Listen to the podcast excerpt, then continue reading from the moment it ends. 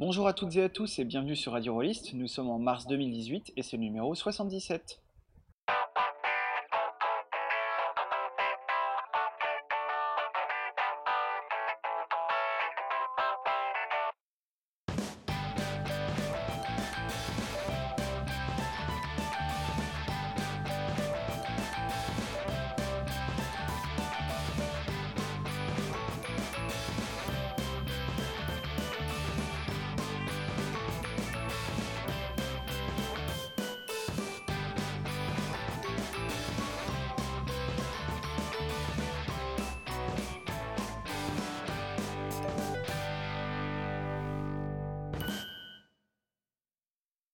Toutes et à tous et bienvenue sur Radio Rollist. Euh, ce mois-ci, nous sommes en compagnie de Gerhardt. Bonsoir ou bonjour. En compagnie de Steve. Salut les loups. Et en compagnie de Fabrice alias Kalong, à moins que ce soit l'inverse. Ramen à tous. Ramen Comme, euh, comme les nuls Ouais, c'est une référence pour Julien, c'est pas grave. Private joke. Private joke qui sera désormais partagé par des centaines d'auditeurs. Sentez-vous euh, privilégiés. Alors ce soir, on va, enfin, ils vont vous parler plutôt, puisque pour une fois, je ne suis qu'animateur, que humble animateur. Ce soir, donc, euh, Gerhard va vous parler de Monster Arts deuxième édition, car euh, la différence entre les deux émissions, euh, entre les deux éditions est importante. Steve nous parlera de dissonance ludonarrative, ce qui n'est évidemment pas un vrai concept, mais il va faire semblant que c'en est un pour faire son intéressant. Poker Face. Et euh, Fabrice nous parlera de Dragon Dead et non pas de Dragon Head qui est euh, totalement autre chose. Mais avant tout ça, comme d'habitude, on commence par le coup de projecteur. Euh, un coup de projecteur amical ce mois-ci, même doublement amical il me semble, et c'est Gerhard qui va nous en dire plus. Oui, alors moi j'avais envie de vous parler des Voix d'Altaride, un podcast tout à fait ami, qui existe depuis la fin de 2014, donc ça fait un tout petit peu plus de trois ans, et avec une euh, cadence de parution euh, à peu près euh, toutes les deux semaines, sauf où ils font relâche pendant les vacances scolaires. Ils en sont au numéro 62. Alors le podcast est mené essentiellement, enfin, c'est le l'animateur Monsieur Julien Pouard que nous avons l'honneur et le plaisir d'accueillir Radio Rolliste aussi. Tout à fait, qui est maintenant presque un régulier de, de l'émission. Et puis autour de lui tournent Globo, Sandra, Morgan, Xavier, et puis des invités comme Eugénie, Thomas Munier, Calisto, qu'on a déjà entendu plusieurs fois. Alors moi j'adore ce podcast, franchement je l'écoute toujours avec énormément de plaisir. C'est euh, moins conférencier que Radio Rolliste, euh, c'est plus des discussions, mais ces discussions euh, souvent pas mal préparées, divertissantes. Par rapport à la cellule, je veux dire que c'est plus équilibré et moins de mauvaise foi en général. Bien qu'il y a aussi, euh, il y a, d'excellents euh, podcasts de la cellule où c'est équilibré où il n'y a pas de mauvaise foi, mais il y en a quand même euh, où c'est presque l'intérêt du podcast de la cellule. Mais ici, on est là pour parler des voix d'Altaride. Et donc, qu'est-ce qu'on y trouve? Ben, Beaucoup de discussions sur des sujets rôlistes divers, comme l'essence, la mort, l'essence, l'essence au sens la vue, l'ouïe, etc. Hein.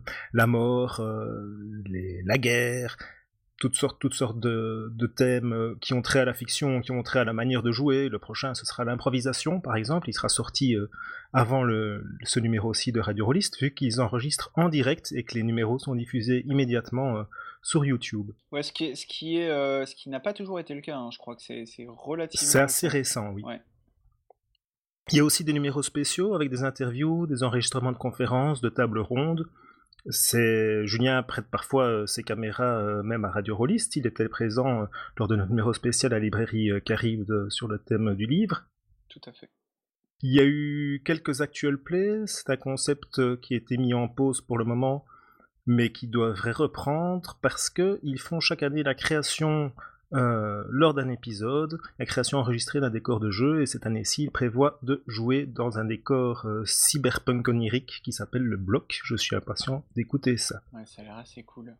Et alors, il y a aussi des numéros enregistrés, maintenant ils sont tous enregistrés en direct, mais ils sont enregistrés avec la, la participation du public par le chat euh, textuel. Et euh, on parle même d'inviter en direct sur le coup de l'instant, s'il y a quelque chose qui a l'air intéressant sur le chat textuel, hop, on embarque quelqu'un dans l'émission. Je suis aussi impatient que ça arrive. Alors le chat textuel, ça me permet euh, d'embrayer sur, euh, sur mon deuxième coup de projecteur, parce que la merveilleuse technologie qui permet tout ça, c'est quelque chose qui s'appelle Discord. C'est un site, c'est une application qui existe pour PC, Windows, Linux qui existe sur Android, je pense sur iPhone aussi. C'est une plateforme de chat a priori audio, plus textuel. Maintenant, il y a aussi la vidéo qui a été créée avant tout pour les gamers de jeux vidéo. Exactement comme Mumble à l'époque l'était, et Mumble c'est le logiciel qu'utilisait pour Radio Rollist, et ils enregistrent grâce à ça. Et je pense que c'est intéressant de vous parler de, cette plateforme de chat parce qu'il y a pas mal de discussions de rôlistes assez actives et très sympas qui se font pour le moment euh, sur les serveurs Discord. Il faut euh, avoir une invitation pour y aller parce que les serveurs sont euh, semi-privés par défaut. Il faut deux clics pour créer son propre serveur, donc ça va très vite. Et moi, je fréquente pour le moment assidûment le Discord des courants alternatifs, aussi celui des aventureux, celui des voix d'Altaride, il y en avait un pour le Game Chef. C'est euh, très sympa, très fonctionnel. Oui, ça c'est vraiment. Enfin, il y a eu une époque où, euh. Enfin, il y a eu une époque, c'est encore un peu le cas, hein, où les rôlistes étaient sur, sur G. Euh, mais c'est vrai que euh, bah ouais, le Discord c'est une autre manière de, communiquer, mais c'est vraiment depuis quelques mois effectivement très très très très actif. Euh. Alors il faut pas se leurrer aussi, c'est un gouffre à temps, hein, comme comme beaucoup de ah choses, donc soyez prudents. bah la différence c'est qu'en fait c'est du chat, donc contrairement à un, Google Plus où les messages sont sont figés, donc tu peux assez facilement retrouver etc. Là si tu ne consultes pas le serveur pendant une journée, bah, tu peux manquer des centaines de messages. Le problème, c'est que comme c'est des messages qui sont souvent très intéressants, tu as envie de rattraper ton retard.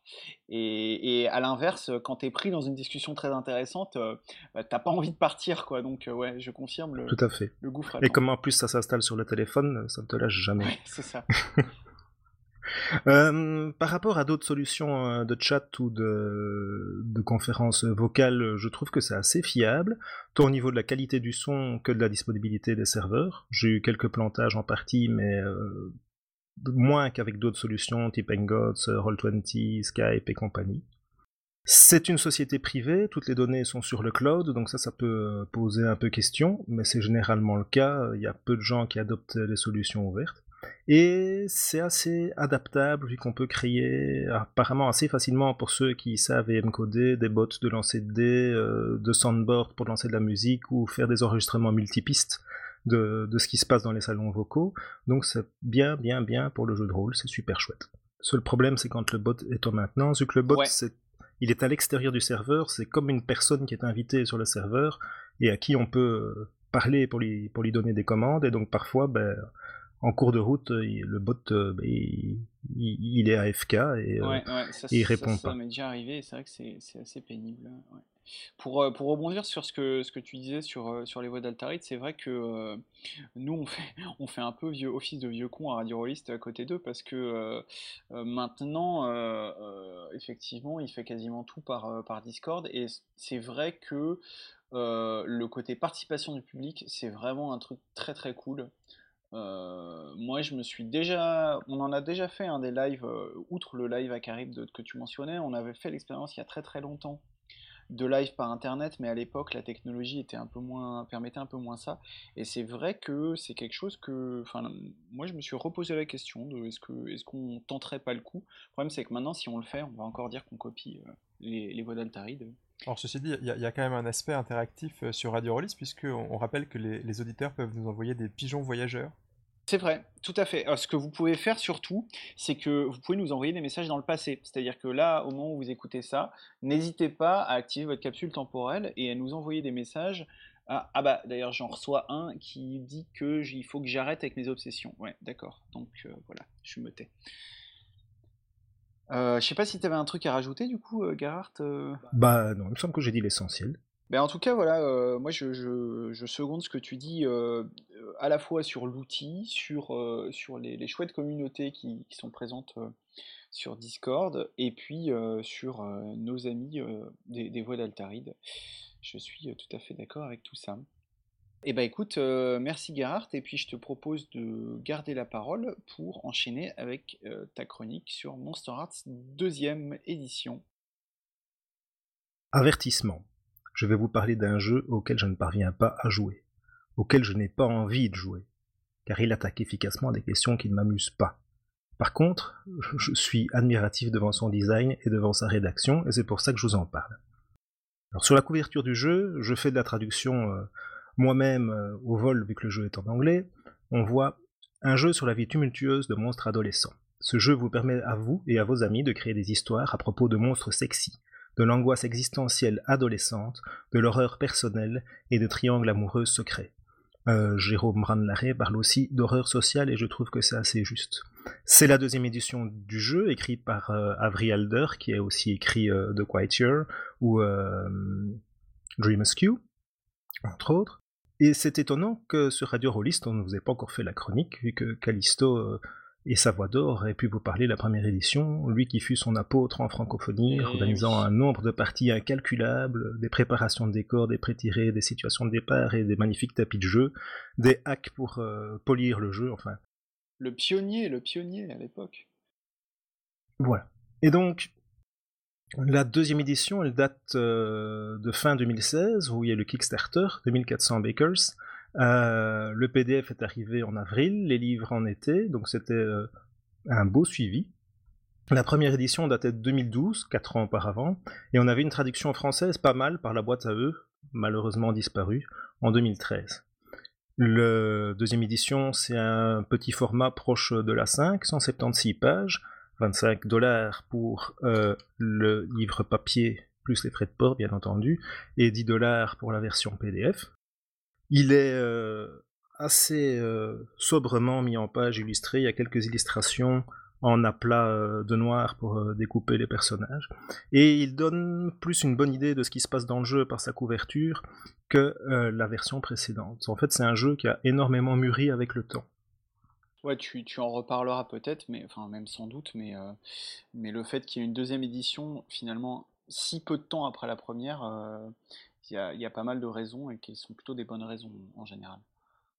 Tout à fait. Mais je pense que le, paysage du jeu de rôle a pas mal évolué sur ces quatre ans, et euh, l'auteur, euh, Evry Alder, a pas mal évolué elle-même, et euh, on, a, on a découvert des techniques de jeu plus intéressantes, et puis c'est quelqu'un qui a vraiment écouté le, retour des fans du jeu, non seulement au jour le jour et puis en pratiquant en convention, etc., mais aussi au moment de faire la, la deuxième édition, elle s'était éloignée euh, totalement du monde du jeu de rôle, elle avait dit qu'elle abandonnait de concevoir des jeux ou même de jouer, et puis elle y est revenue, euh, ce qui a fait très plaisir à des tas de gens. Et elle a décidé de lancer, euh, suite à la demande populaire, l'édition de, la deuxième édition, et elle a fait un sondage en ligne où il y a quand même eu plus de 700 participants pour savoir ce qui clochait dans le jeu. Donc c'était quand même bien informé comme comme manière d'adapter le jeu. Et il y a vraiment des changements en profondeur.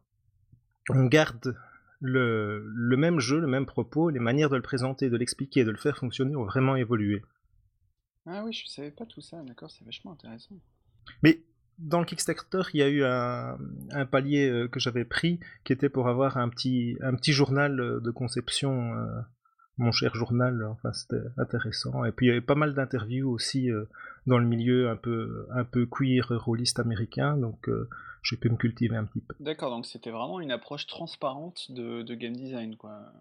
Oui, et en termes de transparence, je m'éloigne un peu de ma chronique là, c'était pas prévu, mais en termes de transparence, quand elle a lancé le Kickstarter, euh, il y a des gens qui ont dit Ouais, t'as pris telle et telle personne dans ton équipe euh, pour les paliers, c'est dégueulasse, c'est pas des gens fiables, c'est des gens qui sont pas respectueux des autres. elle a vraiment dit ok stop, euh, je, laisse ça en suspens pour le moment, je vais voir, je vais mener mon enquête, je vais prendre une décision, elle a tenu informer euh, jour par jour, semaine par semaine pour savoir ce qu'elle avait fait, pour finir pour dire ben non, euh, les accusations je ne les trouve pas, pas fondées, etc. D'accord.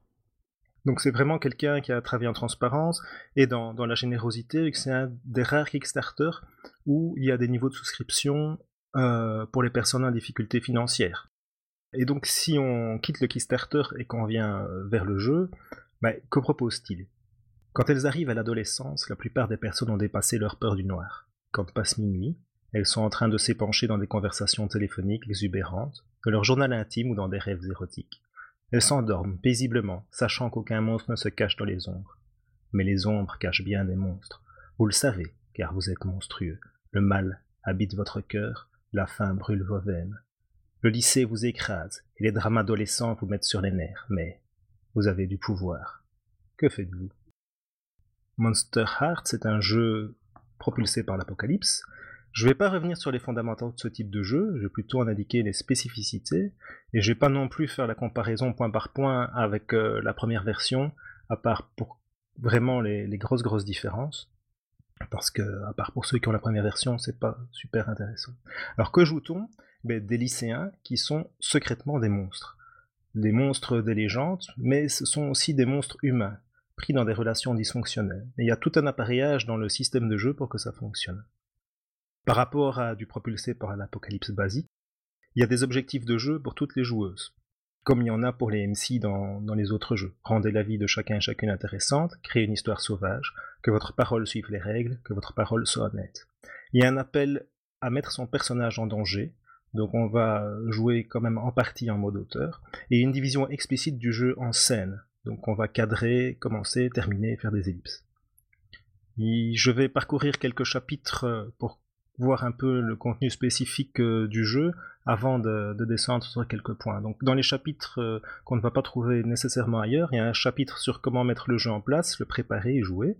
Un zoom sur les outils de sécurité émotionnelle, parce que c'est un jeu qui peut quand même être un peu euh, secoué. Il y a, dans la préparation de partie, il y a plusieurs livrets de personnages. Il est prévu que le, le maître de cérémonie en choisisse certaines pour faire sa propre sélection. Il y a quand même une orientation donnée par le maître de jeu ou la maîtresse de jeu. Un petit passage sur comment faire le world building, donc la construction du décor, sur comment accorder euh, l'historique des personnages joueurs entre eux, il y a un petit passage sur comment préparer le plan de classe, car comme on joue des lycéens américains qui ont tous cours dans la même classe euh, toujours, c'est très important dans leur relation sociale, et donc on indique qui est assis où dans la classe, et ça sert un peu de, distribution et de carte de relation pour la partie. Et il y a tout un chapitre euh, sur euh, comment jouer en sécurité émotionnelle, en plus de celui sur les outils de sécurité émotionnelle. Dans les principes euh, du MC, il y en a un qui est resté fameux dans l'histoire euh, du PBTA, c'est conduisez vos PNJ comme des voitures volées, qui explique euh, qu'on doit faire prendre des risques à ces personnages non joueurs. Et on explique un peu au meneur de jeu comment il doit mettre la, pression.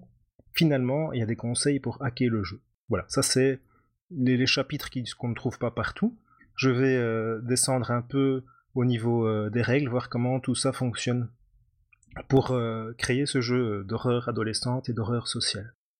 Alors livret de personnages, je les trouve un peu difficile à expliquer rapidement, car elle se base sur des clichés, des archétypes, en apparence, mais elle s'en écarte quand même fortement et subtilement. Dans euh, les livrets de personnages, avant, il y avait un personnage d'élu qui était euh, retiré car il donnait trop un côté monstre de la semaine au jeu et qui détournait le jeu de, de la voix euh, qu'il est censé suivre, il était remplacé par un autre qui est euh, le vide. Je vais peut-être pas faire euh, le tour complet des dix livrets qui sont, qui sont proposés dans... oui, c'est cliché dans la version française de la première édition. Je ne sais pas comment ce sera dans la traduction de la deuxième, qui est en cours et qui devrait sortir un jour chez Lapin Marteau, mais comme ils sont sous le signe du lapin, on ne sait pas quand. Et euh, moi, je traduis euh, ça par, euh, par livret parce que c'est la traduction un peu standard du, PTBA. Donc, je, je, vais, je vais prendre quelques, quelques personnages au hasard, comme la reine, par exemple, populaire, dangereuse, elle est mauvaise et dominante.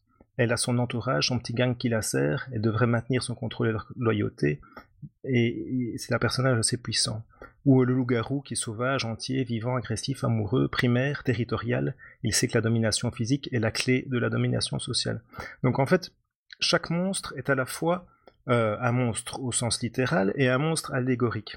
Et ça permet d'explorer la terreur et la confusion créée par un corps et des désirs qui changent sans que on en ait le contrôle. Ça permet de recréer des expériences d'aliénation, de honte, d'étrangeté, de queerness et d'autodestruction que euh, Evry euh, a vécu en tant que queer euh, à, l'adolescence. Donc on combine le fait d'être différent avec les problèmes de l'adolescence, ça crée quelque chose de, très intense, et ce que, ce que le jeu cherche à recréer. Et à s'en servir dans, un sens d'amusement, euh, c'est pour ça qu'on parle d'horreur adolescente et d'horreur sociale. Et il y a une correspondance qui a été faite entre les, thèmes de la créature de légende et les difficultés humaines. Ainsi, le, ou la vampire est, oui, un ou une immortel qui boit du sang, mais c'est aussi une personne manipulatrice et qui joue avec les, limites du consentement. Et c'est comme ça pour, euh, pour chaque euh, livret de personnage, une interprétation, une mise en correspondance, en, je vais dire, des, un type de comportement un peu destructeur et euh, une créature de légende. Ouais, c'est là qu'on voit que c'est bien adapté pour du, pour du PBTA, qui est un jeu effectivement qui repose beaucoup sur les archétypes. et là, le, le, fait de le faire en double, en quelque sorte, à chaque fois, c'est assez efficace. Quoi. Et dans les, livrets sont très bien faits. Et dans les choses qu'il y a dans les livrets, il y a quelque chose qui en même temps comment jouer ce personnage, mais aussi quel choix technique faire. Donc si vous prenez tel mouvement, ben, l'interprétation de votre tel mouvement, telle action de personnage, telle manœuvre, ben, l'interprétation de personnage fonctionnera bien si vous le jouez comme ceci ou comme cela. je trouve ça très très bien fait.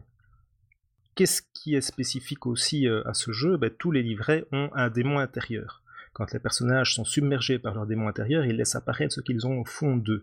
Et c'est pas bon. Selon des consignes de jeu qui sont précisées sur leur livret et qui indiquent aussi comment ils peuvent redevenir eux-mêmes. Donc là, le joueur, une fois que son personnage passe sous le contrôle du démon intérieur, ben, il a des consignes de jeu et quand il récupère pleinement le contrôle de son personnage, ben, il devra faire face aux conséquences du comportement induit par euh, ce démon intérieur qu'il a lui-même joué. En général, ça fait du vilain. C'est le, joueur hein, qui joue le démon intérieur, c'est pas le C'est le joueur qui, joue le, démon. Non, c'est vraiment le joueur. Les démons intérieurs surfent sur des thèmes comme la vengeance, la domination, la destruction. Des moyens classiques que le démon intérieur soit activé, c'est quand le personnage échappe à la mort, c'est un choix quand il est à, bout de ses points de vie, bah, il a le choix de mourir ou activer son démon intérieur pour se sauver. Quand euh, on cogne quelqu'un d'autre et qu'on perd un peu le contrôle, par certaines actions spécifiques de livret, évidemment, mais c'est aussi une possibilité du, du MC euh, de dire, ben voilà, maintenant, c'est mon tour, c'est mon action, tu passes sous le contrôle, tu passes en mode obscur, tu bascules sur ton démon intérieur. Alors dans le système, il y a deux choses que les personnages peuvent s'infliger les uns aux autres. Il y a les états, ou qu'on pourrait appeler conditions aussi, qui sont euh, des petites étiquettes qu'on va euh, coller comme euh, ridicule ou la risée du lycée ou pas fiable et qui sont ce que les autres pensent de vous. Mais ça va vous affecter et les autres vont pouvoir les utiliser pour vous coller des malus dans certaines circonstances. Et puis ça doit informer votre jeu, votre roleplay nécessairement. Et la deuxième chose que les personnages peuvent s'infliger les uns aux autres, ce sont des emprises. Les emprises, ça montre euh, l'emprise émotionnelle qu'a un personnage sur une autre. Ça part toujours d'un personnage joueur ou ça va toujours à un personnage joueur. Il n'y a pas de PNJ à PNJ. Et il y a deux actions euh, de personnages qui permettent euh, de gagner des emprises. C'est allumer quelqu'un et rembarrer quelqu'un. les, les fameux. Les deux eh fameux, surtout allumés. On va en parler, je, vais faire un petit zoom là-dessus, parce que c'est un peu le, cœur du jeu. Et donc les emprises, elles reflètent les évolutions de la relation entre les deux personnes, la dynamique de, puissance et de domination entre les deux. Et donc là, on est vraiment dans la dans l'aspect un peu horreur sociale et euh, le côté euh, le plus perturbant pour moi euh, du jeu, et qui peut mener à certains malentendus et à des jeux très intenses, mais parfois malsains, d'où l'importance de la sécurité émotionnelle. Alors quand on a une emprise sur quelqu'un, ben, on peut la dépenser pour obtenir un effet sur un autre. On peut les tenter avec un point d'expérience si elles font quelque chose. On peut leur donner un état, tout simplement. Je, dépense mon emprise et je te colle un état. Euh, on peut avoir un bonus contre eux.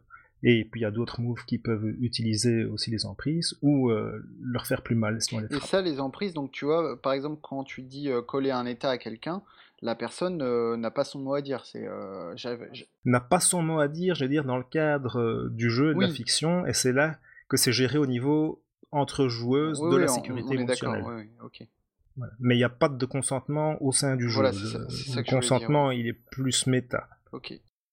Alors, je vous ai parlé euh, de deux actions, allumer, rembarrer, et c'est vraiment pour moi une spécificité du jeu, c'est que les actions de personnages ne sont pas super fonctionnelles, elles sont même assez piégeuses, elles enveniment les situations. Il n'y a pas d'action pour savoir ce que quelqu'un pense, pour aider quelqu'un, pour apaiser les choses. C'est euh, c'est vraiment les outils qu'ont les personnages sont des choses qui vont souvent faire des dégâts. Et donc entretenir le feu des relations sociales malsaines. Alors ces, ces actions sont allumer quelqu'un, mais on n'a pas vraiment de contrôle sur les faits, rembarrer quelqu'un, c'est-à-dire le réquiliser, cogner, fuir, ne pas broncher, c'est-à-dire rester de marbre, et se replier sur soi. Allumer quelqu'un, c'est provoquer le désir ça permet potentiellement de gagner une emprise ou une réaction au choix de la cible. Comme euh, elle va se donner à vous, elle va vous faire une promesse, elle va être embarrassée. L'idée qui est au cœur du jeu et qui choque euh, certaines personnes très fortement, c'est que le désir est, chaotique, imprévisible, incontrôlable. Et donc, vous ne savez pas ce qui va exciter votre personnage. Le déclencheur de l'action, comme euh, c'est du PPTA, ben, quand il se passe quelque chose dans la fiction, on est théoriquement en tout cas obligé de jeter les dés pour voir ce qui se passe. Le déclencheur de l'action, ça se base à la fois sur l'intention de la joueuse, du personnage et sur l'interprétation de la table et du MC, voir est-ce qu'on peut imaginer que ce qui se passe est potentiellement excitant. Alors ça peut être un frôlement, un regard, un chuchotement, un sourire au moment, au bon moment, ou juste quelque chose que l'autre remarque quand il croise votre personnage dans le, hall de l'école. En fait, toute attention un peu intime, tout contact. Et c'est l'action la plus débattue de Monster Hearts. Si le désir est à contrôler, et le jet de dé, ben, c'est le jet de dé, il va dépendre du sexy du personnage pour l'influencer, mais ça reste le hasard, euh, la réaction est choisie. Les règles demandent que l'interprétation de la joueuse reflète ce qu'il se passe quelque chose, mais ça peut être tout à fait une fermeture, une colère, un déni, d'ignorer visiblement, de le tenir caché. Mais, comme on va jouer plutôt en transparence, les autres joueuses en sont informées, il y a quand même quelque chose. Les autres joueuses, mais pas forcément les autres personnages. Pas nécessairement les autres personnages. Et bah, tu là aussi, tu vas peut-être y revenir, mais mais il me semble que le move était aussi présent dans la première édition et que déjà à l'époque, il avait été, mal reçu, ce serait exagéré, mais qu'il avait provoqué des discussions, quoi. Tout à fait, tout à fait. Et c'est pour ça qu'il a été adapté. En fait, toutes les actions ont été fortement adaptées. Elles sont, beaucoup plus, polies, lissées, efficaces. il y a beaucoup moins de petits organes, qui sont un peu compliqués. Non, ici, ça va vraiment droit au but de manière assez élégante.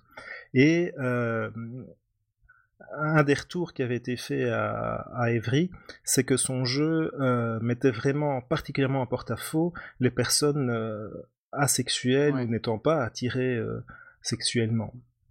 Et elle a choisi de permettre, et c'est c'est formulé curieusement parce que c'est dans une autre partie euh, du bouquin, mais elle a choisi de permettre que n'importe quelle cible, à n'importe quel moment, peut déclarer non, cette situation ne peut pas éveiller du désir chez moi, c'est juste impossible. Et à ce moment-là, le move, plutôt qu'allumer quelqu'un, on subit les effets de rembarrer quelqu'un, qui est donc de ridiculiser quelqu'un et doter la cible son assurance et, son pouvoir.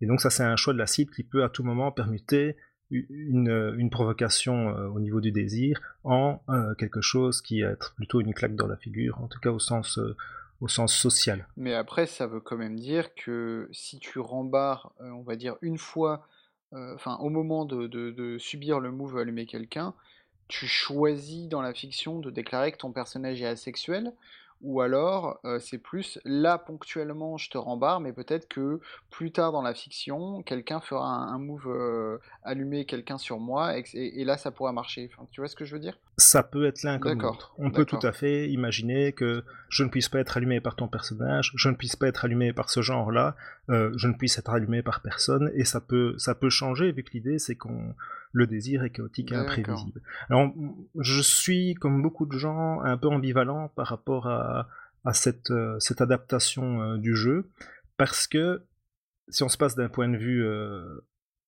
hors des, des, personnes asexuelles, en fait, ils ont, ils ont moins le choix. Enfin non, je, je m'exprime très mal. Comment, comment formuler ça, ça, ça L'idée cœur du jeu, là, c'est que le désir n'est pas contrôlable. Et justement, ça, ça donne un, contrôle, mais ponctuel et d'un type très spécifique euh, sur le désir.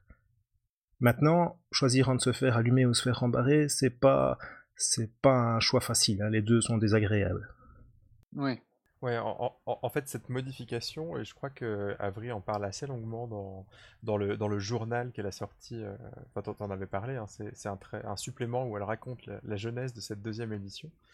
Et c'est vrai que c'est. En fait, ça peut potentiellement euh, changer complètement la dynamique du jeu, cette possibilité de, refus euh, en tant que joueur de céder aux, pulsions de, et, aux tentations de son personnage. Parce que euh, on passait d'une première édition où en tant que joueur on était vraiment soumis par des contraintes ludiques très très fortes, donc on n'avait pas le choix de ne pas céder à certaines, à certains, à certains désirs de son PJ, et à une à une logique de jeu où on pourrait dire, disons, play to lose, ou à savoir si on veut que son personnage soit dans une. Enfin, ou en tant que joueur, on choisit de, de jouer le, la montée de désir de son personnage. Quoi. On a toujours le choix de dire non.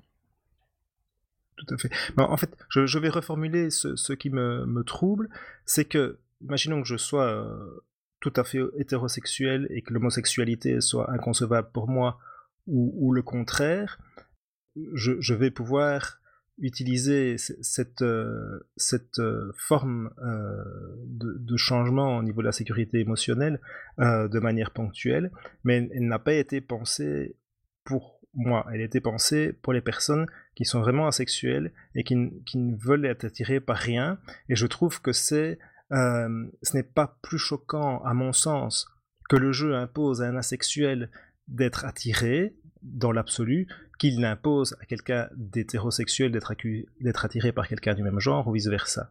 Je ne sais pas si je suis clair. Oui, en fait, finalement, tu pourrais euh, euh, utiliser cette, euh, cette, mécanique de consentement du joueur pour supprimer toute dimension queer dans, dans une partie de, de bah ouais, c'est ça, c'est ça qui est un peu dommage. Mm. Voilà. Maintenant, je suis pour, pour qu'on permette aux gens de jouer au jeu, il faut que ça reste supportable aussi. Donc, je, je, je, je, reste très ambivalent, donc ça ne veut pas dire que je n'aime pas, ça veut dire que j'ai du mal à me prononcer.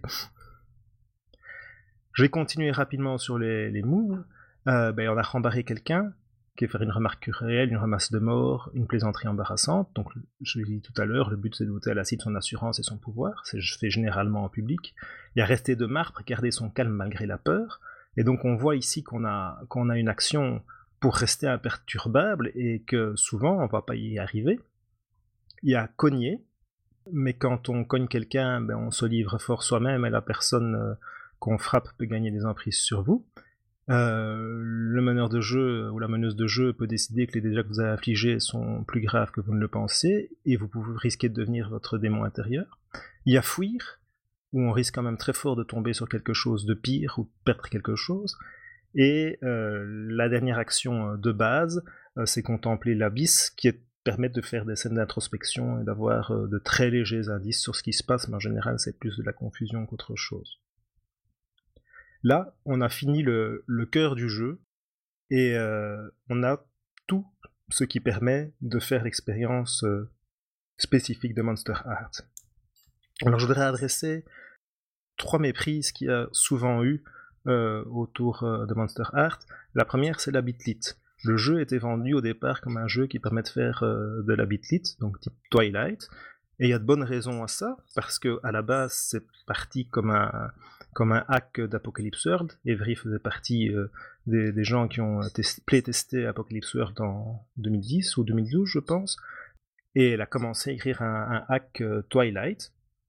Et c'est comme ça que Monster Hearts a commencé.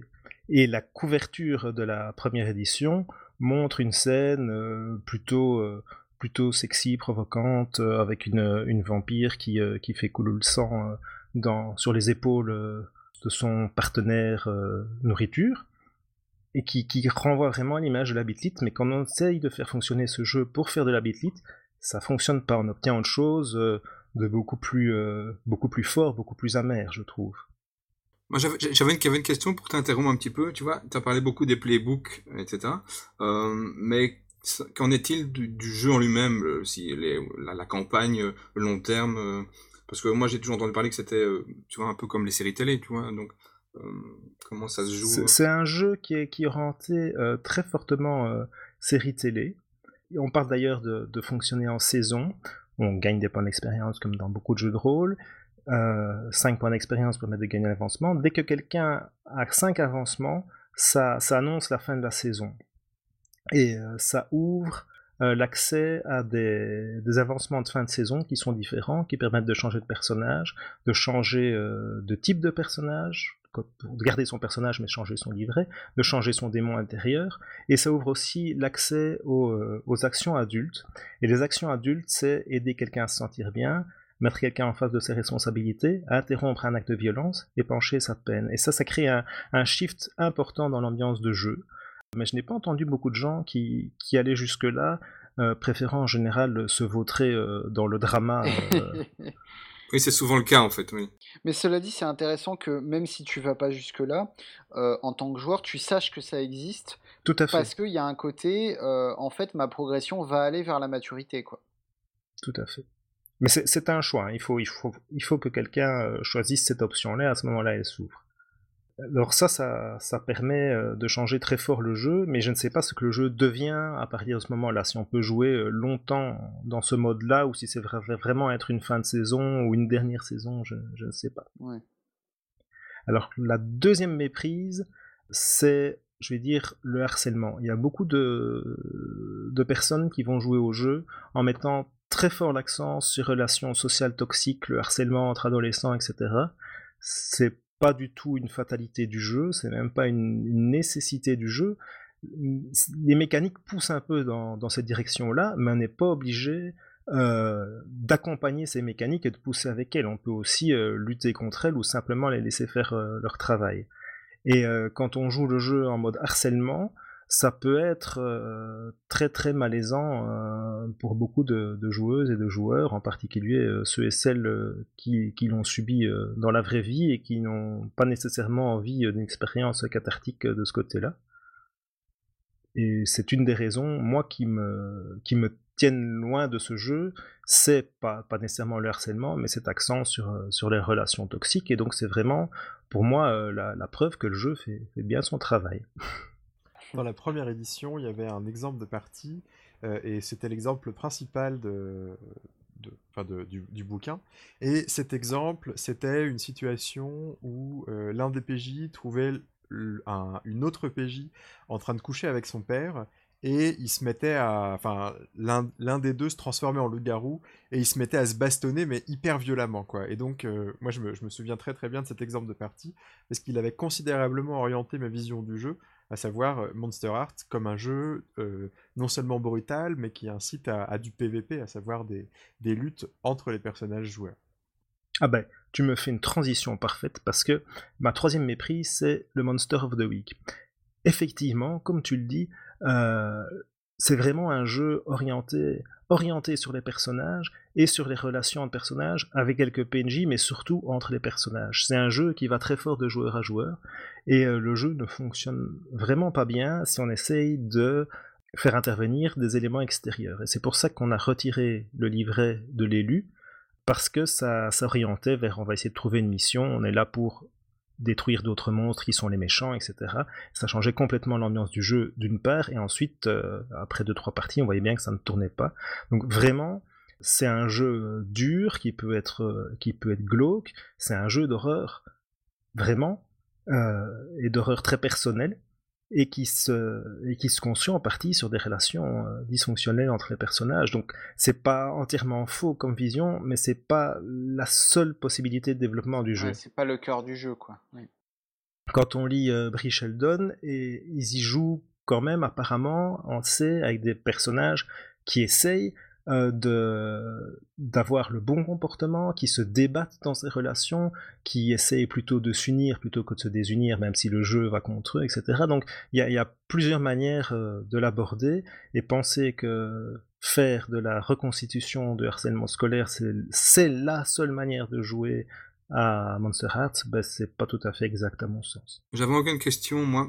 C'est plutôt, j'ai toujours vu ce jeu, moi, comme quelque part euh, où on joue beaucoup des minorités, etc. Mais imaginons que tu sois, je sais pas moi, le mâle hétérosexuel blanc classique. Enfin, comment tu appréhendes ce jeu? Tu vois, je sais pas comment. Est-ce que tu es aidé à, parce que tu ne vas pas, enfin, je veux dire, tu as peu d'expérience personnelle à, à, pouvoir explorer. Je, je, je pense que c'est une partie du propos du jeu, c'est de mettre justement euh, les non-queer dans des situations euh, de queer et de personnes qui ont, qui ont cru, parce que ce que la société leur martelait, qui ont cru toute leur vie euh, ben, qu'ils allaient être hétérosexuels, cis, etc.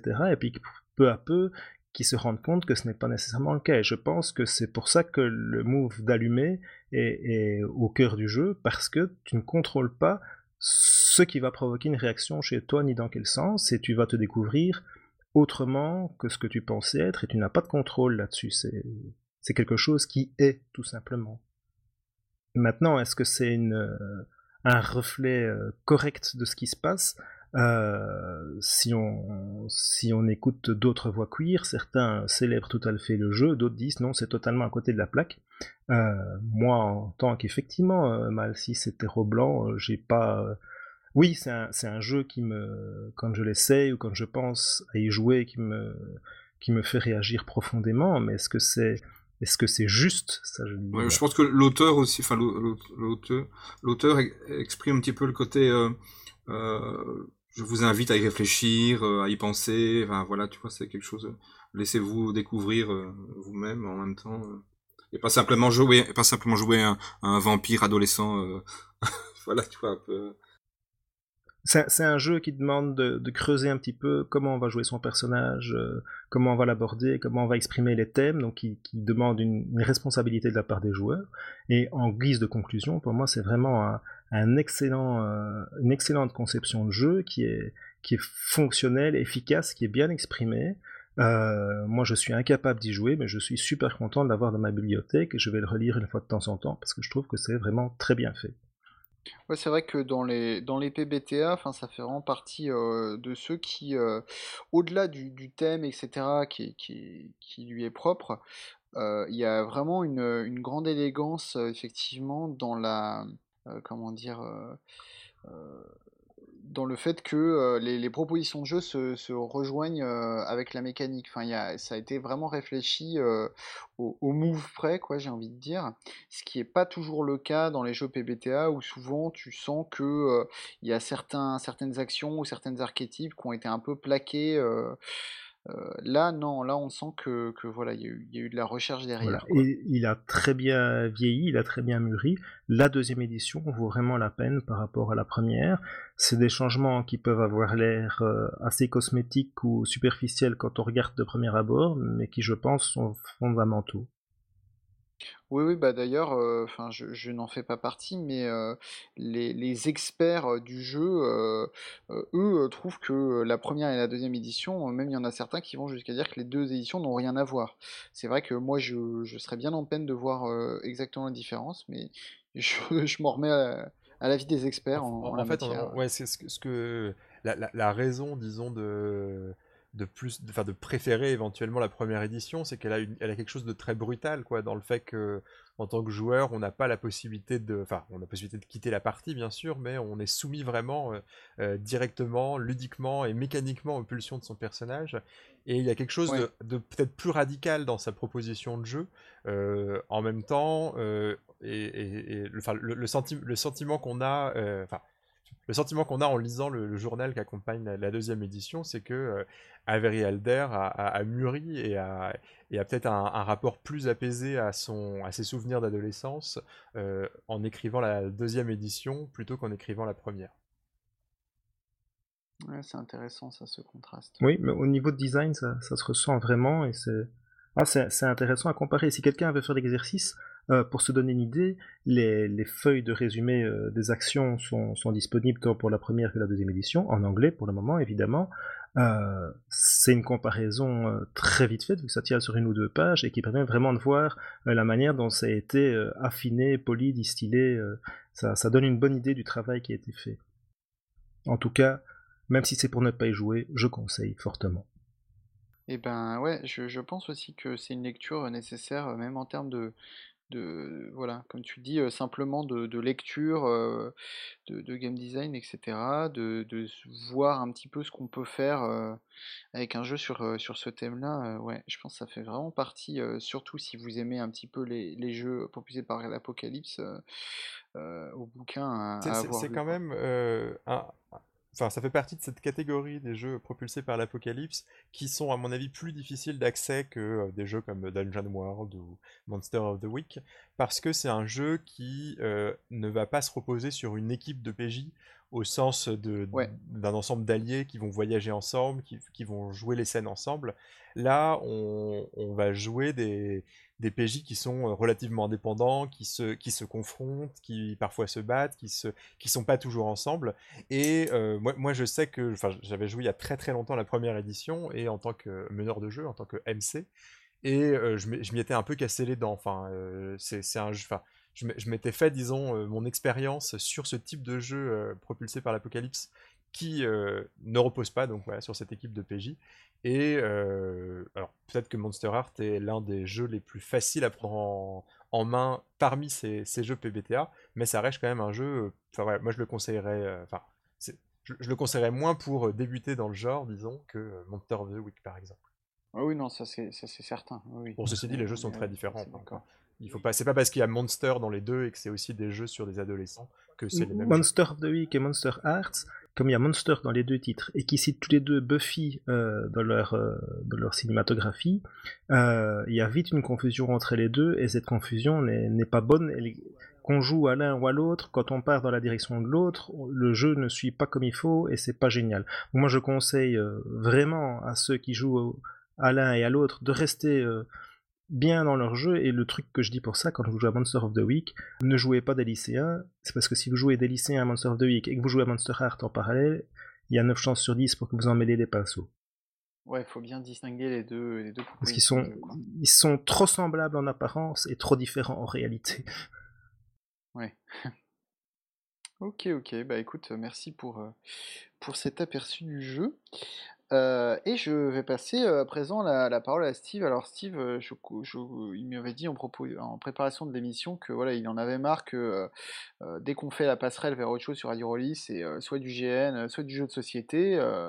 et, je, crois que tu, voulais un petit peu redonner la, place à ce, média peu connu qui est le jeu vidéo, euh, qui pourtant mérite d'être euh, découvert. Ouais, tout à fait. Les, jeux euh, analogiques, c'est ces jeux où on est obligé de, dormir dans la boue sous une tente ou de pousser des petits pions. C'est quand même, il y en a un petit peu marre. Enfin, je sais que Thomas B, quand il était encore parmi parmi l'équipe, il avait créé cette cette série de hors-série de radio rolliste qui faisait la passerelle entre le GN et le jeu de rôle sur table. Ça s'appelait Je peux me lever de la table.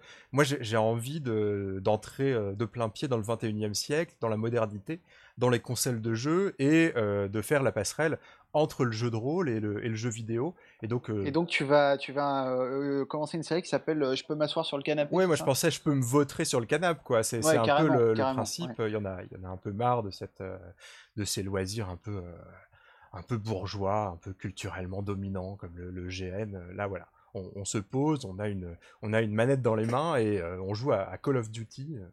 Euh, voilà un moyen de, réfléchir au jeu de rôle. Non, plus sérieusement, euh, je, fais cette entrée en matière, mais c'est un peu pour me dédouaner parce que euh, pourquoi je veux m'intéresser aux jeux vidéo, c'est pour aller récupérer un, un concept bien particulier que je trouve très très utile à la fois pour penser le jeu vidéo et pour penser le jeu de rôle sur table. Alors attention, le nom est un petit peu pédant, mais je pense que en fait le, concept est assez euh, intuitif quand on a l'habitude de jouer euh, bah, soit au jeu vidéo, soit au jeu de rôle. C'est le concept de dissonance ludonarrative. Alors bon, comme ça, euh, ça a l'air un peu... c'est des mots un petit peu moches, même si finalement contrairement à des, concepts de théorie rôliste, euh, je pense qu'ils sont quand même plutôt intuitifs. Enfin, si, si, on, si on regarde les mots un par un, il n'y a pas vraiment d'ambiguïté. Euh, le, concept de dissonance ludonarrative, c'est cette idée que euh, certaines configurations de jeu peuvent nous amener à avoir le sentiment d'une incohérence, en tout cas au moins d'une distance entre deux récits. Le premier récit, c'est ce que le jeu prétend nous, raconter. Donc, quelle est l'histoire du, jeu? Par exemple, dans Tomb Raider, on incarne une archéologue qui va fouiller des tombes. Et ceci dit, euh, ça c'est un premier récit, mais dans le jeu euh, vidéo, mais en fait dans le jeu en général, il y a un autre récit qui prend place, c'est le récit de ce qu'on appellerait en jeu vidéo le gameplay, alors on pourrait dire en, jeu de rôle le, système de jeu, et euh, finalement, les, mécaniques ludiques vont raconter euh, quelque chose aux joueurs, euh, puisque ça, va raconter ce qui se passe concrètement dans, dans la partie. Alors, jusqu'à là, ça reste un petit peu abstrait. il faut savoir que c'est un concept qui a été inventé par un, créateur de, jeux vidéo qui s'appelait Chris Hawking, qui était aussi un, blogueur sur le, qui bloguait sur le, game design. Et il a inventé ce concept pour faire part d'une d'une déception de sa part vis-à-vis d'un jeu qui était très fameux à l'époque, c'était le jeu Bioshock. Alors, Bioshock, euh, je, ne vais pas, euh, je, vais, pas utiliser cet exemple. Euh, on, vous mettra le, lien vers son article initial où il introduisait la notion de dissonance ludonarrative. Bioshock était un exemple intéressant parce que ça a amené pas mal de débats sur, sur la critique finalement assez fine que ce Chris Hawking voulait formuler sur ce jeu.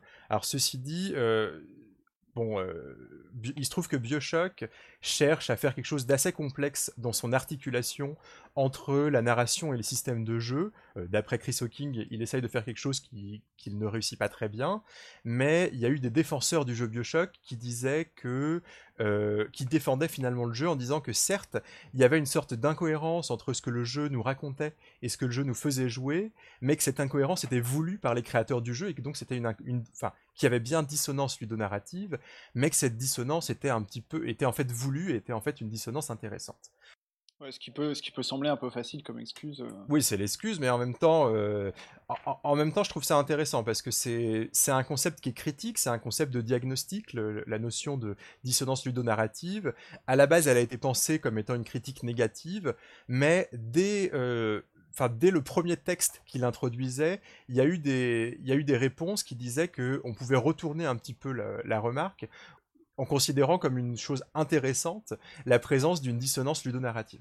Alors, je vais entrer peut-être un petit peu dans le concret et prendre deux exemples qui me paraissent mieux résumer ce qu'est une dissonance ludonarrative. Un premier exemple qui m'est assez personnel, c'est le premier exemple auquel j'ai pensé quand, euh, quand on m'a, euh, j'ai, je suis tombé sur le concept, et un deuxième exemple qui est plus qui est presque toujours utilisé quand on veut parler de, la dissonance narrative. Donc le premier exemple, c'est un exemple qui ne nous rajeunit pas, c'est le jeu Tintin au Tibet. Euh, Tintin au Tibet, donc pour ceux qui, connaissent euh, ou pour ceux qui connaissent pas, c'est un jeu des années 90 par un éditeur français qui s'appelait Infogrames et c'est un jeu qui, euh, enfin cet, éditeur était spécialisé dans les adaptations de bandes dessinées européennes et qu'est-ce que racontait et qu'est-ce que nous faisait jouer euh, Tintin au Tibet. Donc d'abord, qu'est-ce qui nous faisait jouer? Tintin au Tibet, c'était un jeu de plateforme, et concrètement, euh, son système de jeu, son, gameplay, euh, c'est un jeu où on doit se déplacer dans des environnements qui sont dangereux, et on se doit se déplacer en évitant des, obstacles qui peuvent blesser, voire tuer notre personnage, donc Tintin. c'est un jeu qui est non violent, hein, on ne frappe pas des gens dans Tintin au Tibet. Donc jusque-là, on a un gameplay qui est plutôt a priori simple et qui peut être cohérent avec une partie des aventures de Tintin. Par exemple, il va se balader dans les, grottes, euh, il va se faire poursuivre par le Yeti, il va devoir éviter ses coups de griffe, il va devoir éviter les, rochers qui tombent du, plafond, etc., etc. Sauf que, qu'est-ce que nous racontait Tintin au Tibet? Tintin au Tibet ne nous racontait pas uniquement des scènes d'escalade extrêmement dangereuses, il commençait au, enfin, il commençait au au Népal, mais donc euh, euh, en bas des, dans, des hôtels en fait, euh, en bas des pistes. Et un des niveaux les plus curieux du jeu, c'est un niveau qui se passait dans un hôtel. Et donc ce niveau nous amenait à un carnet Tintin qui sortait de sa chambre et qui devait arriver à la réception de l'hôtel. Alors, jusqu'à là, euh, pourquoi pas Sauf que, quand on se rappelle de qu'est-ce qu'est le gameplay de Tintin au Tibet, on se dit que c'est un petit peu curieux, parce que euh, Tintin au Tibet, c'est un gameplay où il faut éviter des obstacles qui peuvent nous tuer. Et donc, qu'est-ce qui se passait dans cet hôtel? Il se passait qu'on pouvait se faire percuter par un serveur qui pouvait nous tuer, parce qu'il était un petit peu euh, distrait. On pouvait se faire attaquer par des chihuahuas qui pouvaient là encore nous tuer, c'était un jeu assez difficile, et on pouvait se faire attaquer par des femmes qui déchargeaient des valises. Donc là, euh, dissonance ludonarrative assez claire, il y a quelque chose de parfaitement absurde dans l'enchevêtrement entre le système ludique, donc le fait de devoir éviter des obstacles, et ce que nous raconte euh, euh, l'histoire, la narration, donc juste devoir sortir d'un hôtel 4 étoiles. Alors, ça, c'est le premier exemple. Deuxième exemple, qui est l'exemple le plus fameux, c'est l'exemple du jeu Uncharted. Alors, Uncharted, c'est une saga de jeux vidéo vraiment très très connue, c'est des blockbusters. Ah, moi, je connais, je connais mieux euh, Tintin au Tibet que Uncharted, mais c'est peut-être parce que je suis vieux. Finalement, il y a un petit peu. Enfin, c'est des jeux qui, en un sens, sont un petit peu proches, puisque. Euh, enfin, ils, ont un, ils ont un lien, c'est aussi, aussi des jeux d'aventure, sauf que Uncharted est plus une relecture de. C'est un peu une relecture moderne de Indiana Jones. Donc, on incarne un héros, euh, Nathan Drake, qui cherche des trésors. Alors, c'est pas. Alors c'est un héros qui est plutôt sympathique. C'est pas euh, c'est pas un bon samaritain, c'est pas un enfant de cœur. Il lui arrive de, voler des choses, par exemple. Mais cette, ce personnage n'est pas du tout présenté comme un salaud. C'est présenté comme un personnage plutôt rigolo qui fait des petites blagues, euh, qui, est plutôt sympa avec la plupart des PNJ. Sauf que euh, le gameplay du jeu, qu'est-ce que nous invite à faire Uncharted? Uncharted nous invite notamment à jouer des scènes de fusillade extrêmement nombreuses, où on va devoir tuer beaucoup beaucoup d'ennemis, et euh, c'est, le gameplay euh, inclut des, disons, des éléments de gameplay très fréquents dans les jeux modernes, notamment un qui est ce qu'on appelle le, le, stealth kill, à savoir le fait de tuer quelqu'un discrètement. Donc en fait, une des mécaniques, c'est que si on s'approche dans le dos d'un ennemi, on peut discrètement lui casser le cou en fait. Donc on incarne un personnage qui est plutôt sympathique, a priori, dans la narration, Sauf que quand on regarde qu'est-ce qu'on fait concrètement dans le jeu, eh ben on, passe notre temps à tirer sur des gens et on passe notre temps à euh, tirer sur des gens dans le dos ou à les approcher lâchement et à chercher à, leur casser le cou, à les égorger, etc. etc. Donc là, euh, dissonance ludonarrative dans Uncharted. Alors pourquoi est-ce qu'on parle toujours de, ce jeu Parce qu'il pourrait y avoir beaucoup d'autres exemples. Parce que Uncharted, c'est un jeu qui, tend un peu le bâton pour se faire battre, puisque à la fin du deuxième épisode, euh, le boss final, c'est un, mercenaire, et donc on se bat contre lui, et euh, notre héros lui crie des insultes, il lui dit T'es un salaud, t'as tué plein de gens. Et là, euh, le boss final, il nous répond Bah oui, mais toi aussi, t'as as passé ton temps à tuer des gens pendant, pendant ton voyage. Et là, bon, il y a quelque chose d'un peu, peu drôle parce que ça, montrait que les créateurs du jeu avaient conscience qu'il y avait une sorte de d'incohérence, disons au moins de malaise et d'enchevêtrement un peu malheureux entre leur mécanique de jeu et leur récit. Et donc, à, la fin d'Uncharted 2, c'est un peu très curieux parce que euh, euh, on termine le jeu, on ne peut pas croire euh, l'association entre son système de jeu, entre son gameplay et entre sa narration. Enfin, c'est une question. Enfin, le, jeu se tire une balle dans le pied. Enfin, à la, fin de Uncharted, le roi est nu, mais le roi est nu parce que c'est les créateurs du jeu qui ont fait un striptease. Bref. Donc voilà pour les deux exemples classiques de vidéoludique, hein, de, de la dissonance ludonarrative. Alors avant de faire le lien, la passerelle avec le jeu de rôle, euh, deux remarques. Euh, une première remarque, c'est que euh, donc c'est dissonance ludonarrative, c'est une allégorie musicale, et cette allégorie, elle invite à, en faire une autre, elle invite à inventer le concept d'harmonie euh, ludonarrative, à savoir l'harmonie ludonarrative, c'est quand l'enchevêtrement entre le gameplay, les, aspects ludiques du jeu, euh, se mêle parfaitement à euh, la narration. Et enfin, deuxième remarque, c'est que bah, le concept de dissonance ludonarrative a surtout du sens dans les jeux qui sont bah, dits narratifs, qui racontent une histoire. Euh, quand on joue à Tetris, ça a absolument aucun sens de euh, d'invoquer le concept critique de dissonance ou d'harmonie ludonarrative, puisque Tetris ne raconte rien du tout. Oh, bah, oh, alors là, ça veut dire que t'as jamais fini Tetris, mon gars. Alors, qu'est-ce que raconte Tetris? Vas-y, spoil. Euh, je, te, je, te, ferai dire que Tetris, il y a un story mode, hein, et, que, euh, et que tu aides à construire une navette spatiale qui ensuite euh, s'élance dans l'espace. Alors, est-ce que tu penses qu'il y a une harmonie ludonarrative Est-ce que tu as vraiment le sentiment de construire une navette spatiale en jouant à Tetris? Euh, je pense que je pourrais réussir à défendre cet argument si tu m'en laissais le temps, mais je te propose de ne pas m'en laisser le temps. Oui, chute, euh, chute comme, laisse-moi reprendre la parole euh, et laisse-moi faire le lien entre le jeu vidéo et le jeu de rôle. Alors, a priori, le lien n'est pas complètement évident parce que on pourrait, enfin, quand j'avais commencé à réfléchir à ma chronique, je me suis dit qu'il y avait une sorte de... Enfin, j'avais le sentiment que le concept était utile, mais en même temps, j'avais une sorte d'argument pour dire que la, dissonance ludonarrative ne peut pas exister en jeu de rôle. Cet argument, je vais vous l'exposer avant de, le, détruire, enfin en tout cas j'espère d'argumenter contre. Cet argument, c'est de dire que qu'est-ce que euh, le système de jeu d'un jeu de rôle? Le système de jeu d'un jeu de rôle, si on prend une définition euh, que moi j'aime bien, ça consiste à dire que un système de jeu, c'est un ensemble de règles qui vont contraindre la narration du, jeu de rôle.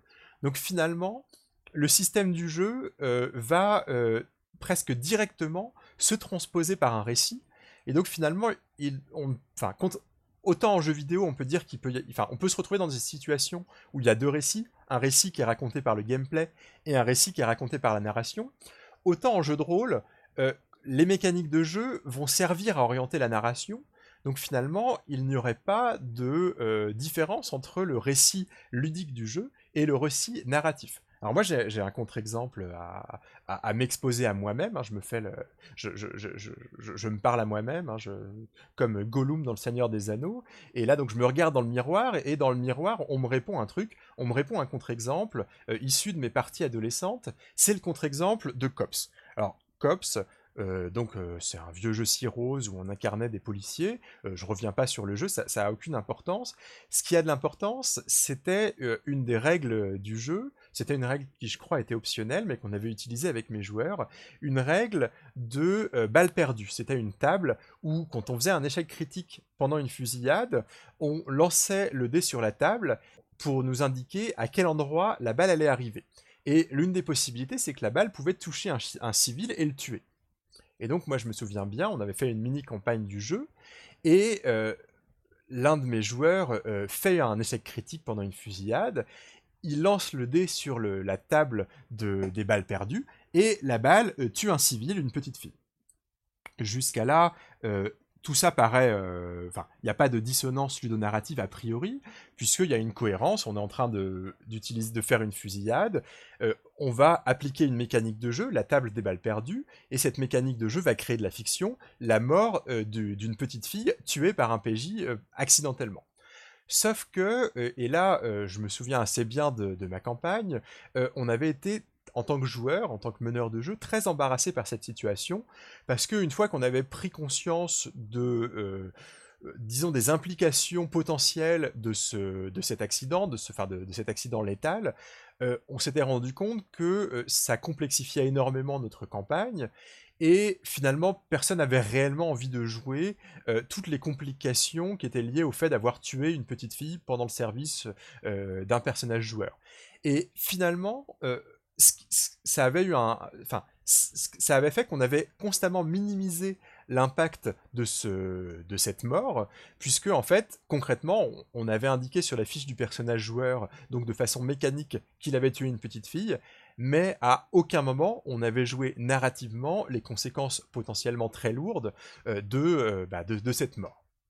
Donc finalement, moi je vais défendre l'idée que euh, même en jeu de rôle, il peut y avoir en un sens deux histoires qui vont être racontées, euh, l'histoire des mécaniques de jeu et l'histoire, euh, a priori, l'histoire qu'on va raconter dans les comptes rendus de partie, donc la fiction qu'on va générer autour de la table. Et ces histoires ne sont pas forcément équivalentes.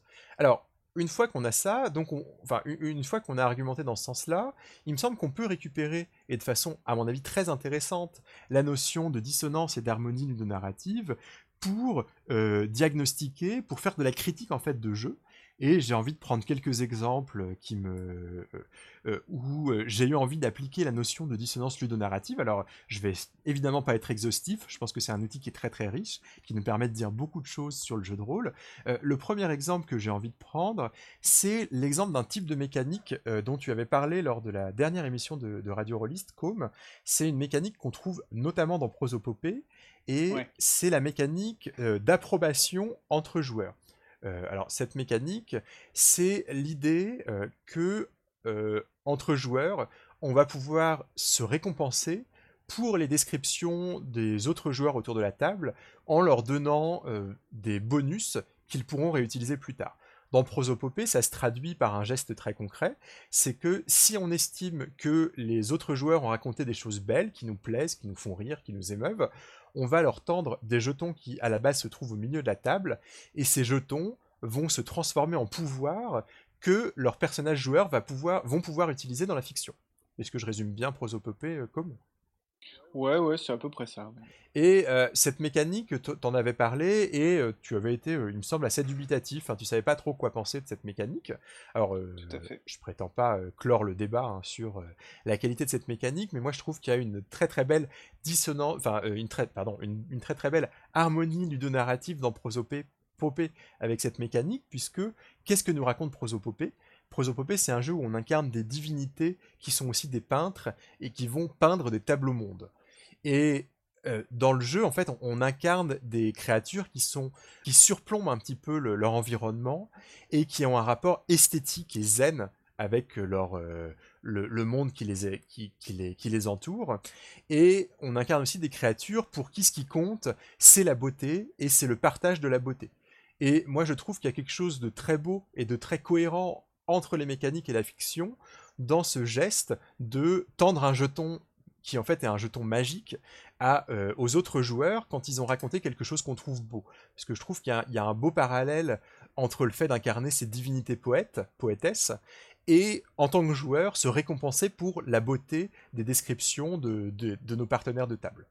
Alors bon, je sais pas ce que t'en penses. euh, Ouais, non, c'est j'avais pas euh, vu ça comme ça, mais c'est un- une manière intéressante de, de voir les choses, effectivement. Et alors, alors là ici, je, je défends euh, Prosopopée, mais c'est un jeu qui m'a apporté euh, beaucoup de beaucoup de plaisir. hein. J'ai j'ai énormément joué à Prosopopée, et cette mécanique, on la trouve aussi dans d'autres euh, dans d'autres jeux qui nous racontent des choses différentes. Alors c'est une mécanique qui à la base vient du jeu Breaking the Ice de Emily Kerbos, qui est un jeu où on va chercher à, c'est un jeu sur la séduction. On va chercher, c'est un jeu pour deux joueurs, on va chercher à séduire et on va devoir décrire comment est-ce qu'on cherche à séduire l'autre. Et si l'autre joueur est convaincu par notre tentative de séduction, il va nous donner des jetons qui vont nous donner des bonus euh, pour euh, euh, réussir finalement le- notre couple à la fin de la partie. Et là, pour le coup, je trouve ça intéressant parce qu'il y a aussi une harmonie ludonarrative dans Breaking the Ice, mais que cette harmonie ne fonctionne pas du tout de la même chose, de la même façon, puisque euh, moi, c'est un jeu que j'ai trouvé extrêmement rude, Breaking the Ice, puisqu'on doit faire des efforts qui sont euh, très difficiles pour vaincre sa timidité à la fois en tant que joueur et en tant que, personnage, pour séduire euh, l'autre joueur et l'autre personnage. Donc moi j'avais le sentiment, en jouant à Breaking the Ice, de d'avoir voilà une, une harmonie ludonarrative. Par contre, je retrouve une mécanique similaire dans un autre jeu, euh, donc un jeu récent. Alors je suis pas sûr qu'on en ait déjà parlé. C'est un jeu d'un auteur qu'on aime bien euh, euh, ici à Radio Rollis, c'est Manuel Bédouet. Et ce jeu c'est Aux marges du pouvoir. Alors Aux marges du pouvoir, Pas encore, on en a, on avait parlé du crowdfunding, mais pas du jeu en, en lui-même. Alors très rapidement, ce jeu nous raconte des luttes d'influence dans un monde de fantasy. C'est en un sens la vision que Manuel Bédouet peut avoir de, de Game of Thrones, pour donner. euh, Enfin, je pense que c'est l'inspiration principale. Oui, Il n'y aurait euh, pas une c- partie enregistrée qui traîne sur le net? Euh, si, tout à fait, que, que, que, j'ai... Enfin bref, j'en suis l'auteur. Ah, bah écoute, euh, écoutez, on mettra peut-être les liens pour nos auditeurs. Alors moi, je vais me permettre de critiquer euh, Aux marges du pouvoir euh, pour un argument de dissonance ludonarrative, puisque le jeu fonctionne sur une mécanique où, où notre personnage va réussir à se sortir de ses manigances si il obtient suffisamment de récompenses pour ses... si, en tant que joueur, on obtient suffisamment de récompenses des autres joueurs pour ses descriptions. Finalement, un peu la même mécanique que dans Prosopopée, sauf que j'ai vraiment le sentiment que euh, du pouvoir nous raconte euh, des luttes d'influence sans pitié entre les personnages euh, dans sa narration, et dans ces mécaniques de jeu, ce que nous raconte euh, Aux marges du pouvoir, c'est une sorte de concours de poésie. Moi, j'ai le sentiment que ces deux récits, donc le récit ludique et le récit fictionnel, ne se rencontrent pas dans Aux marges du pouvoir. Alors bon, c'est un argument, euh, évidemment, on pourra euh, contre-argumenter. hein. Je sais qu'il y a des gens qui apprécient beaucoup Aux marges du pouvoir. Moi, j'ai le sentiment qu'on peut critiquer le jeu en utilisant ce concept de dissonance ludonarrative. Alors, Deuxième exemple de dissonance ludonarrative, alors je serai peut-être un peu plus court, euh, c'est sur, la, façon de décrire, de se partager les descriptions lors des combats. Euh, moi, il y a un truc qui me fait me sentir extrêmement faible et extrêmement impuissant en tant que personnage, euh, c'est quand je suis en train de jouer une scène de combat et que le meneur de jeu va se permettre de décrire l'issue des actions que mon personnage tente. Donc par exemple, je vais dire que je cherche à attaquer un PNJ, et là, le meneur de jeu va dire, euh, euh, va, enfin, je vais lancer les dés, je vais réussir mon jet, et là, le meneur de jeu va dire, bah là, euh, tu prends ton épée et là, tu la plantes dans le bide de, de ton adversaire, il y a du sang qui gicle partout, et tu sors ta lame. Alors là, moi, c'est quelque chose qui me, perturbe en tant, que, joueur, parce que j'ai le sentiment que ce que me raconte le jeu dans la fiction, c'est euh, la puissance de mon personnage qui, euh, le temps d'un coup, va maîtriser son environnement, puisqu'il va réussir à planter la lame dans le bide de son ennemi. Mais par contre, j'ai le sentiment que ce que me raconte le système de jeu, donc la façon dont, ici, dont on, va se partager les descriptions entre le meneur de jeu et moi, ben, j'ai le sentiment que ce qu'on est en train de me raconter, c'est mon impuissance à euh, gérer l'environnement en tant que, personnage. Ah, c'est intéressant, tu vois. Autant je suis pas d'accord avec toi sur euh, Aux marges du pouvoir, mais, par euh, souci de, temps, euh, je ne développe pas. Autant je me retrouve assez dans ce que tu dis là sur les bastons. Euh. Voilà, alors moi je, vois, disons, un, outil critique, mais évidemment, euh, euh, de la même façon que le premier article hein, sur la dissonance ludonarrative euh, a généré beaucoup de débats, je, conçois évidemment que dire dissonance ludonarrative ou harmonie ludonarrative, ça ne clôt pas le, débat critique hein, sur, les jeux. Mais moi, en tout cas, c'est un sentiment très fort que j'ai en tant que joueur. Enfin, dernier exemple de de, dissonance ludonarrative que moi je, perçois, c'est sur un type de mécanique que j'appelle mécanique karmique. Alors, mécanique karmique, je vais donner un exemple, c'est des mécaniques qu'on voit beaucoup dans le jeu Fate euh, ou euh, Spirit of the Century. C'est les mécaniques qui vont nous inviter en tant que joueurs à euh, jouer de façon désavantageuse les défauts de notre personnage pour gagner des bonus qui vont lui permettre de devenir plus puissant dans des scènes suivantes. Donc par exemple dans Fate, on a des défauts, euh, le défaut orgueilleux, et donc si on joue euh, l'orgueil de notre personnage de façon qui va le mettre en difficulté, et eh ben là on va gagner des bonus qui vont rendre notre, personnage plus puissant.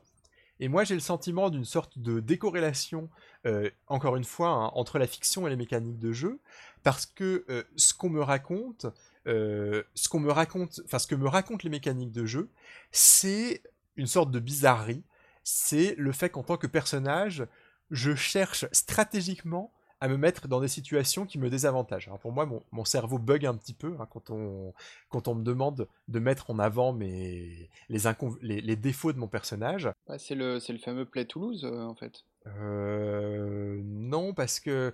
Alors oui et non, parce que le Play Toulouse, c'est un jeu où on assume qu'il n'y a pas de dimension tactique. Euh, ici, mm, Dans, dans Fate, dans Spirit of the Century, il y a vraiment une dimension tactique, à savoir, je vais perdre, euh, mais perdre, c'est, enfin, euh, faire une belle, enfin, vivre une belle tragédie pour mon personnage, c'est pas du tout mon objectif. Mon objectif final, c'est de gagner la, c'est de gagner le scénario en un sens. Enfin, dans Spirit of the Century, c'est ça que je vais chercher à faire. Ouais. Et moi, je trouve ça un peu curieux, et moi, je, je, suis toujours un petit peu gêné en tant que joueur. Alors, ceci dit, une façon peut-être de dépasser cet argument, ça serait de dire que il n'y a dissonance ludonarrative que si, enfin, on, on, peut dépasser, disons, cette dissonance en disant qu'au fond, dans Spirit of the Century, on ne nous demande pas en tant que joueur d'incarner notre personnage. Ce qu'on nous demande, c'est d'incarner une sorte de d'auteur qui va décrire de façon qui va chercher à raconter des choses intéressantes pour notre personnage. En fait, en un sens, Spirit of the Century, ça nous met pas dans la peau d'un personnage, ça nous met dans la peau d'un auteur pulp qui va chercher à rendre intéressantes les aventures d'un personnage. Bon, ça c'est un avis, encore une fois, hein, qui m'est propre et sur, le, sur lequel on pourrait discuter, je pense, assez longuement. Mais c'était un dernier exemple, mais bon, un dernier exemple qui n'épuise pas le sujet, de l'application du concept de dissonance ludonarrative pour analyser des situations, des mécaniques de jeu. Euh. Donc si, si, je résume pour voir si j'ai bien compris, pour toi une dissonance ludonarrative, c'est quand, quelque part, le jeu te donne euh, deux instructions, qui sont au moins en apparence pour toi contradictoires et qui te inconciliables ou difficiles à concilier. Oui, ces deux instructions, c'est euh, l'instruction de la fiction, hein, c'est ce que c'est ce qu'on a envie de raconter quand on nous demande bah alors il s'est passé quoi dans la partie? Et euh, l'autre instruction, c'est l'instruction ludique. En fait, moi j'ai le sentiment que les mécaniques de jeu, quand elles sont bien faites, ou, ou d'ailleurs quand elles sont mal faites, elles me racontent aussi une histoire. Et cette histoire, alors c'est un avis personnel, j'aime que cette histoire ressemble à l'histoire des personnages. La, manière dont je interprète personnellement les exemples que tu as donnés, pour moi, elles ne sont pas nécessairement entre le, je veux dire, la partie mécanique et la partie histoire, euh, histoire du jeu. L'histoire du, je ne peux pas défendre mon personnage, je ne peux pas vraiment jouer pour qu'il gagne et mettre en avant ses défauts. Oui. Pour moi, c'est pas, ça ne vient pas des deux niveaux différents, mais c'est intéressant quand même. Et je ne sais pas si tu veux réserver le terme euh, uniquement à ce, croisement euh, contradictoire de niveau ou si tu veux le mettre en, général à toutes les dissonances qui pourraient apparaître dans la partie? Alors on pourrait, enfin, on pourrait peut-être étendre hein, le concept de dissonance en ayant d'autres dissonances. Moi, ce que j'aime bien aussi dans ce concept, c'est que euh, quand on parle de dissonance, on met en avant un sentiment. Ah, finalement, on met, on met en avant un sentiment subjectif d'approbation ou de désapprobation vis-à-vis des mécaniques du jeu, enfin du fonctionnement du jeu. Et moi je trouve que le concept de dissonance ludonarrative m'aide à exprimer euh, pourquoi j'apprécie ou pas certaines situations de jeu et euh, de mettre les mots voilà pour, euh, pour expliquer à autrui qu'est-ce qui me gêne ou qu'est-ce qui me plaît dans certains jeux de rôle. Oui, c'est ce que j'allais dire, c'est que comme tous les, concepts, ce qui est intéressant, je pense, à minima, c'est que là, tu, tu permets de mettre les mots sur quelque chose qu'on a, j'allais dire qu'on a déjà tous et toutes ressenti, ce serait un petit peu présomptueux, mais en tout cas, moi, je me retrouve dans certaines des choses que, que tu dis, quoi. Oui, mo- moi aussi, tout à fait. Il y a, il y a des... Et je pense qu'il y a un, pro- un progrès au niveau de la conception de jeu de... Ouais. sur cet angle-là, Ah, oui, que les jeux clairement. maintenant créent moins de, de dissonance. Euh, quand on regarde un jeu, je remonte très loin en arrière, on va tomber sur des exemples caricatureux. Quand je regarde Donjons et Dragons, quand ils nous sortent une règle du style les mages ne portent pas d'armure, et dans l'histoire, euh, le mage trouve une armure et elle est à la sa taille et, il veut l'enfiler, euh, je mets l'armure et puis qu'est-ce qui se passe? Euh, Là, c'est une, dissonance très très forte.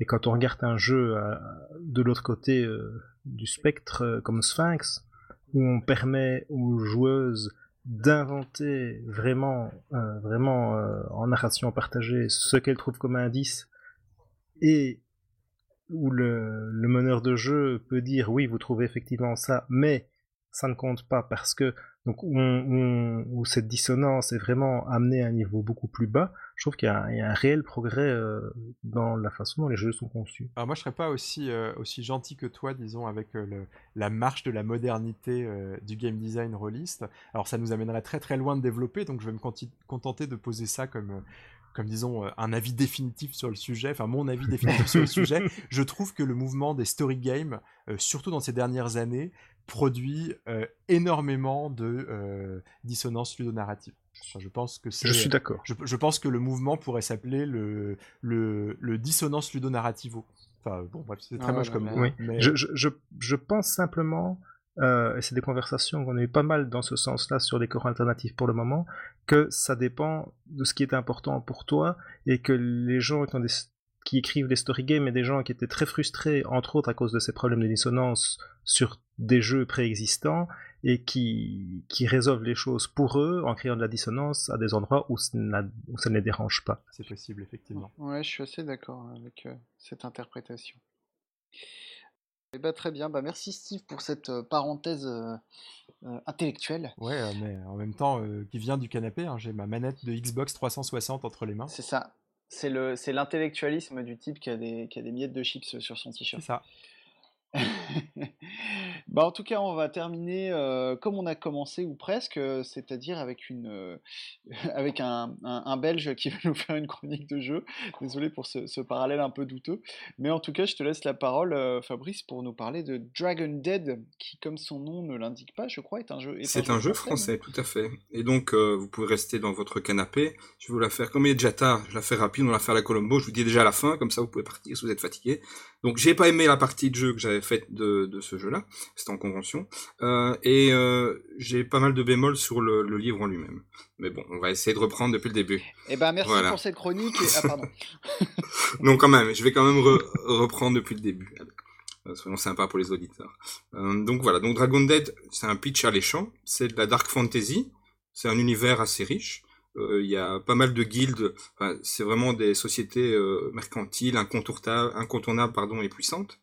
Il y a une impératrice, dragon, il y a une fièvre étrange, des personnages hors du commun, bref, euh, de quoi faire des sacrées campagnes. Euh, oui, c'est vrai j'ai oublié de vous dire euh, que j'avais fait une partie en convention. J'avais été un, peu déçu et j'étais même parti au milieu de, la partie parce que j'étais carrément mort. J'avais un personnage prétiré et j'avais été un peu surpris que le système soit assez punitif. Mais j'expliquerai un peu après. Euh, surtout au niveau des compétences, j'ai eu quelques problèmes euh, de compréhension. Puis maintenant j'ai un peu compris où, le bas blesse. Euh, mais donc voilà, donc finalement, je me suis at- attablé avec le livre et je l'ai un peu parcouru. Donc, qu'est-ce qu'on joue finalement dans, ce jeu-là? Ben, On joue des, immunisés à une sorte de mal, de- des gens qui sont infectés. C'est une fièvre noire. Et donc, ça attaque les organismes. Et on a des hordes de, de non-morts, comme il s'appelle.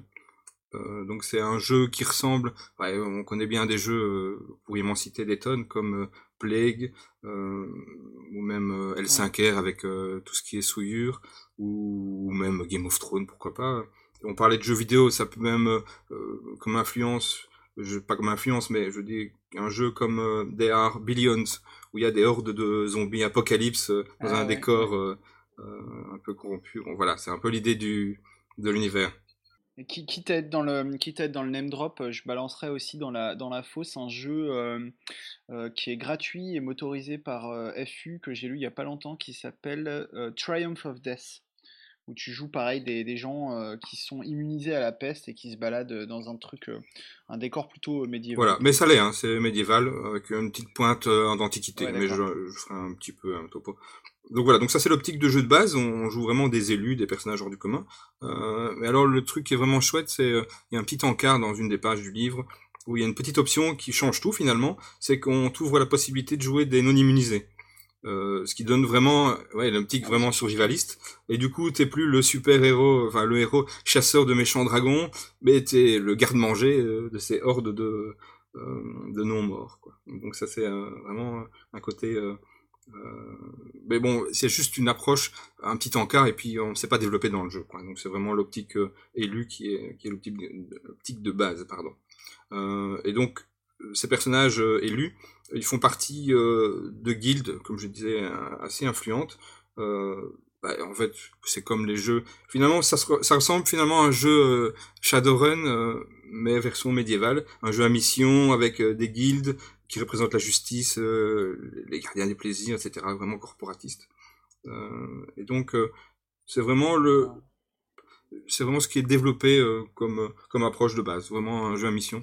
donc ça c'est comme euh, moi j'aime bien quand même avoir un angle, un angle d'attaque, euh, parce que c'est vrai qu'on a tendance dans les jeux de rôle médiévaux euh, fantastique de, de, donner un panel de tout ce qui est possible de faire. On peut tout jouer, on peut. et donc voilà, j'aime bien un peu ce côté quitte à faire, sais pas original, un jeu à mission. Il y en a plein des jeux comme ça, mais finalement ça donne une approche, un, angle précis. Ouais. Donc qu'est-ce qu'on joue Ben on joue différentes. Bon, ici ils appellent race. C'est vrai que j'aurais préféré qu'ils appellent ça espèce. Euh, donc c'est une création de personnages qui se fait euh, qui se fait par étapes. Donc on a euh, on a cinq espèces qui sont qui sont en plusieurs ethnies. puis alors on a des guildes qui donnent en fait des c'est un peu des des guildes ressemblent plus en métier. par exemple, tu vois une guilde, comme je l'expliquais, sur tout ce qui est militaire, la justice, les religions, etc. Donc il y a une quantité de, de, guildes chaque fois. C'est décrit sur une double page et on a toujours un exemple de perso qui est mis avec. Ce qui est bien, c'est que ça permet de faire des pré-tirés. Donc il y en a beaucoup. Le seul petit euh, truc un peu un peu bémol, c'est que finalement il y a peu de personnages féminins. C'est vrai que moi-même étant un peu créateur, on essaie d'avoir une parité. Enfin voilà, c'est plutôt actuel et c'est plutôt bien vu. C'est vrai que bah, il y, a des joueuses, il y a des joueurs. Enfin voilà, donc euh, voilà. Heureusement, euh, au niveau des dessins, ça, ça va. Il y a plus, il y, a, moins cette cette différence. Donc ça, c'est déjà, c'est déjà, déjà mieux. Euh, qu'est-ce que je peux dire d'autre sur les, personnages? Euh, Bah oui, un petit peu les, espèces qu'on a. Donc, euh, il y a vraiment les classiques humains. Il y a les descendants des, dragons, qui s'appellent des draconiens. Il y a aussi des personnages un peu moins moins moins courants, comme les hommes araignées, qu'on appelle ici Arak. Y a aussi les descendants des dieux, carrément. Parce qu'il faut savoir que dans l'histoire du jeu, il y a un peu deux on appelle des titans ceux qui sont à l'origine de tout, et il y a eu des guerres entre les, d'un côté les dieux et de l'autre côté les dragons. Et donc ils ont tout, euh, chacun eu des descendants et on les retrouve dans les personnages.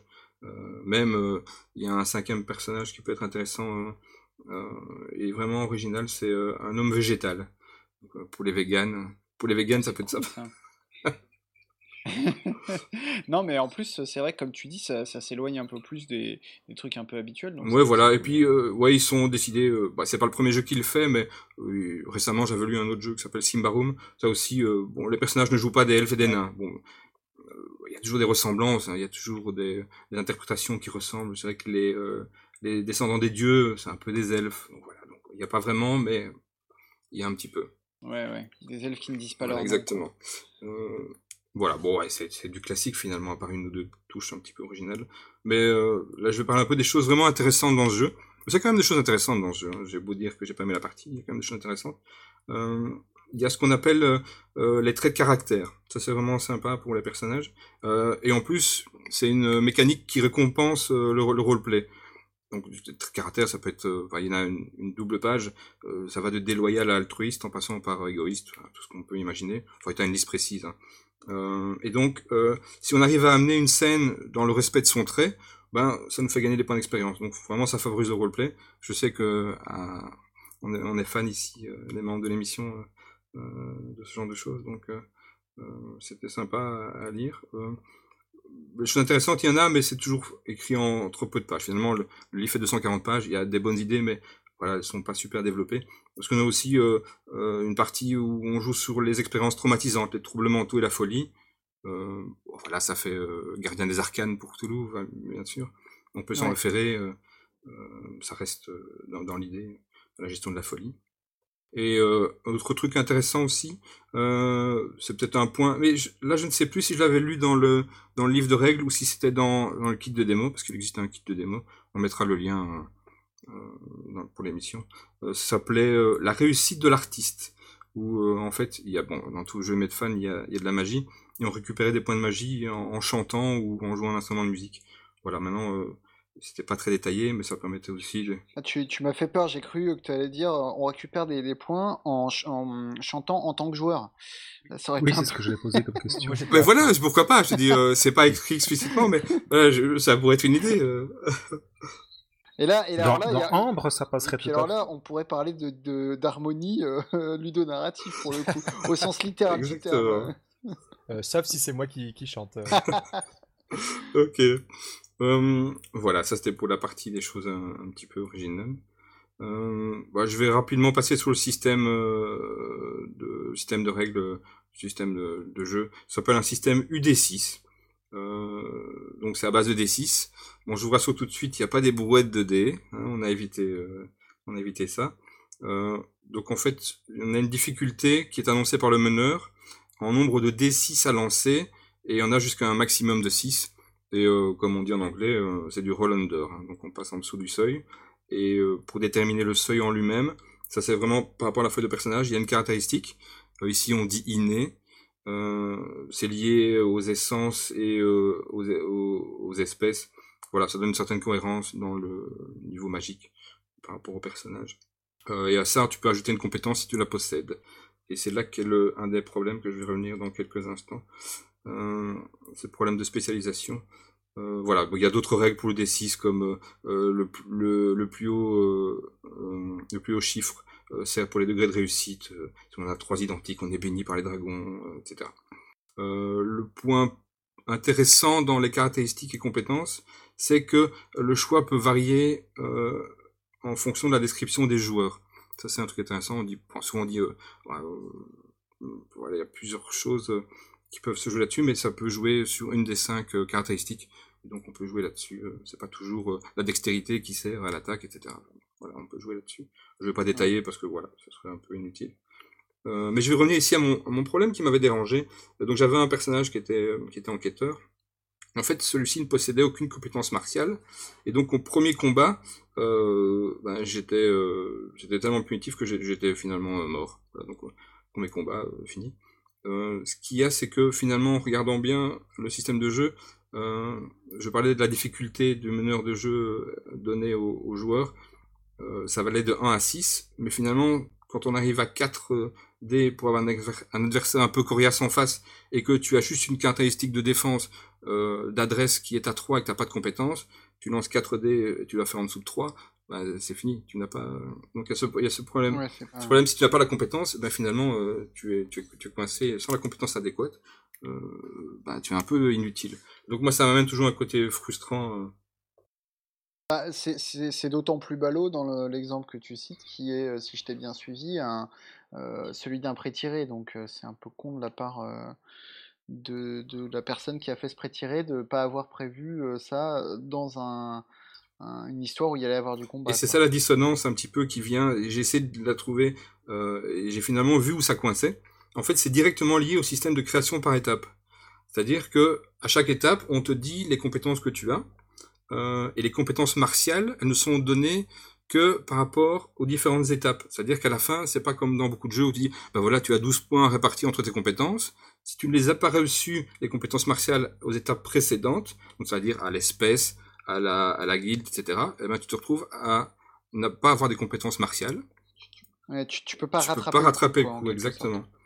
Euh, D'accord. Et donc finalement, ça te fait des personnage spécialisé au début. Bon, je dis pas si tu joues en campagne, euh, tu peux un peu, avec l'expérience, bah, tu peux pallier à ça, mais si tu joues un pré-tiré dans une euh, scénario one shot, bah, si on a décidé que c'était un scénario euh, d'aller euh, rechercher un, un bandit et d'éliminer euh, tout, son gang, et que toi tu joues un enquêteur, bah, tu vas dire au guerrier, bah, allez-y, moi je vous attends à l'auberge, tu vois. Donc finalement, euh, il faut vraiment cibler euh, le jeu que tu veux faire. Si tu joues un, mission, une mission euh, d'enquête ou une mission euh, de poutre, eh ben, tu dois répartir tes personnages en ayant un groupe cohérent là-dessus. Donc quelque part, ça limite un petit peu ce côté, ouvert des univers médiévaux qu'on dit souvent. Voilà. Voilà, ça c'était pour le côté dissonant que j'avais pas du tout aimé. Euh, bah, j'ai pas eu le temps de tester la magie parce qu'effectivement il y a de la magie aussi dans, les euh, voilà, c'est quelque chose d'habituel. Euh, donc ici, on appelle les arcanistes. Ils ont cinq écoles. Euh, une, finalement, c'est une par chaque caractéristique. et voilà, et tu as, bah, par exemple, je sais pas, prenons par exemple tout ce qui est lié au corps, ben, c'est euh, tout ce qui est soin. L'adresse, c'est euh, jeter des, enfin, ériger par magie des murs de pierre, etc. En fait, ça joue par une échelle de dés d'intensité avec plusieurs paliers. Euh, qui simule en fait la puissance. Euh, c'est toujours le même système que tu utilisais, donc le relander. Ici, tu fais juste face euh, euh, à l'adversaire, que ce soit au niveau physique ou mental, tout dépend de la caractéristique que tu utilises finalement le truc qui m'a fait rire, parce qu'on parlait de donjon tout à l'heure, c'est qu'il y a des paliers zéro de, de, puissance. Ça fait un peu comme les cantrips qu'on avait à donjon. Voilà, c'était drôle. euh, et alors surtout, le, le truc qui était euh, qui m'a fait bien rire euh, au niveau de la magie, c'est qu'il y a un petit article, enfin un petit passage sur la qualité des ingrédients. Parce que finalement, quand tu fais un sort, tu utilises un élément, que ce soit un élément euh, euh végétal, mais ça peut être aussi euh, quand tu utilises des sorts de soins, bah, c'est le corps vivant, etc. Donc euh, plus euh, le, corps est en bon état, mieux tu peux, euh, tu peux le, le soigner et inversement. Ça, ça marche aussi dans ce sens-là pour la nécromancie, genre si t'as un cadavre bien frais, ça marche mieux ou, Ouais, c'est vrai que ça pourrait le faire, bien qu'il n'y a pas vraiment de nécromancie hein, là-dessus. Toute la partie euh, evil du jeu, c'est vraiment réservé à, l'adversité finalement. Ah ouais, On peut pas jouer des personnages finalement mauvais parce qu'on au départ, comme je le rappelais, c'était en tout des immunisés, des, des élus, des. Euh, euh, ouais, ouais, donc il n'y a pas ce. Voilà. Euh, et donc effectivement, il y a l'incontournable bestiaire. Euh, bah, tu as vraiment des choses classiques, mais on parle à ce moment-là de tout ce qui est non mort et, euh, et cette fameuse fièvre noire dont j'ai évoqué au tout début. En fait, ce sont les descendants des dragons qui sont des nécrodragons, d'où le nom du jeu Dragon Dead. Bon, pourquoi pas les avoir appelés nécrodragons voilà, il faudrait demander à l'auteur, c'est vrai que j'ai oublié de lui poser la question. Et donc le procédé de contamination est super simple. Euh, en fait, tu aspires l'essence des victimes, donc c'est un peu gore, c'est pas mal. voilà, moi j'aime bien euh, ce côté un peu euh, evil euh, dans les jeux. Ça fait un peu, pas, pas, ça fait pas Sauron à gagner comme dans Midnight ou, ouais, mais ouais, ouais. voilà, un peu un peu dark et dark fantasy. Je crois que c'est vraiment à la mode. Je crois qu'ils ont surfé sous la vague au moment où ça arrivait tous ces jeux un peu dark fantasy. Voilà, sinon l'univers est assez classique. Euh, bien que tu aies un petit côté euh, antiquité, civilisation avancée, parce que tu as, tu as des banques, des hôpitaux, des portails de téléportation. Euh, il y a une pénurie, ouais, il y a ah une pénurie d'acier, donc ils ont trouvé une alternative. Ils ont fait des armes, ce qu'ils appellent vitrifiées, grâce aux hommes végétaux. Donc un alliage, un renforcé qui est similaire à l'acier. Donc voilà, donc c'est le côté un peu antiquité qui, qui ressort de là. Euh, ça se voit pas trop dans les euh, euh, dans les illustrations, mais voilà, il est un peu décrit au niveau de l'univers. Voilà, j'ai pratiquement fini la description du, livre. Ce qu'on a en plus, c'est une campagne, enfin campagne. Bon, elle est, elle est, elle est assez ouverte. Moi, je vais pas dévoiler, je vais pas spoiler rien du tout. Donc il y a, l'exploration, du voyage, de la politique, des complots, des négociations entre guildes et un artefact puissant. Ça fait toujours dungeonesque, mais bon, voilà, des artefacts, il y en a aussi. Euh, ouais. C'est un jeu médiéval. Ah bah, on n'en a jamais trop. Voilà. Bon, maintenant que je disais campagne, c'est relativement euh, en peu de pages, il y en a une quinzaine, donc je pense qu'il y a vraiment du travail à fournir pour que ce soit euh, une campagne inoubliable. Je pense que l'idée c'était de d'être assez ouvert et de dire bah voilà il n'y a pas que le jeu à mission, vous pouvez sans doute faire autre chose, euh, mais du coup ça fait pas très clé en main et je pense qu'il y a il y a pas mal de, de travail à faire si tu veux tu veux rendre ça épique. Voilà. Bah, allez, une petite conclusion peut-être, avant de laisser les, auditeurs repartir. donc voilà, bah, je trouve que le livre est vraiment superbe. bon, c'est vrai que je suis fan d'un des illustrateurs qui s'appelle Akai. donc, ah oui, ça me dit quelque chose. il va sortir un jeu récemment, enfin bientôt il va sortir un jeu un peu euh, oriental euh, qui va être en souscription bientôt. Enfin bref, euh, c'est assez bien écrit, mais dedans, dans les auteurs, il y a une écrivaine qui fait des qui fait des romans en parallèle. Donc voilà, ça permet d'étoffer un petit peu le background. parce que c'est vrai que j'ai pas parlé beaucoup du background ici. Je suis pas très compilation d'Atlas. Donc voilà, sur 240 pages, euh, j'ai un peu passé ça. Euh, ben, ça veut pas dire que le jeu n'est pas complet, hein. je veux dire, le système est assez simple et il tourne. Euh, mais voilà, par des petits bémols, ouais, c'est rien de rédhibitoire, il est vraiment jouable. Euh, voilà. Euh, ce qu'il y a, c'est que j'ai eu du mal à le voir en magasin. Je trouve qu'il y avait un manque de visibilité. Bon, maintenant, en Belgique, hein, c'est pas la France. Mais le, le jeu, euh, il est de quelle année? Parce Alors, que il me semble que il y a eu une souscription en 2013. Euh, donc la gamme s'est fait attendre et puis il n'y a, a, rien eu à part un ou deux romans. Euh, mais le, le créateur euh, originel est parti. Enfin, il y a eu des problèmes dans, dans, dans le groupe d'auteurs. Et donc il, a, il y a une toute nouvelle équipe chez un autre éditeur qui s'appelle Dragonfly Publishing. Et là, ils m'ont dit qu'ils allaient sortir un, un guide.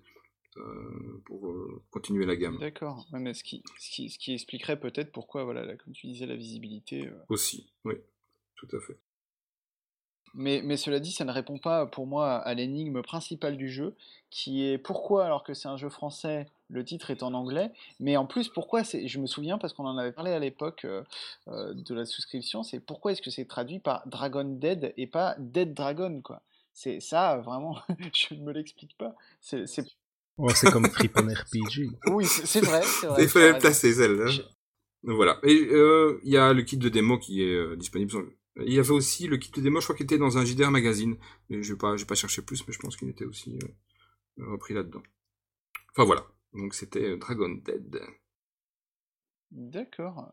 Ouais, c'est intéressant parce que ce que tu, sembles dire finalement, c'est que le jeu a une certaine, euh, un certain intérêt, une certaine euh, originalité, mais qu'elle est presque euh, entre les lignes, quoi, finalement.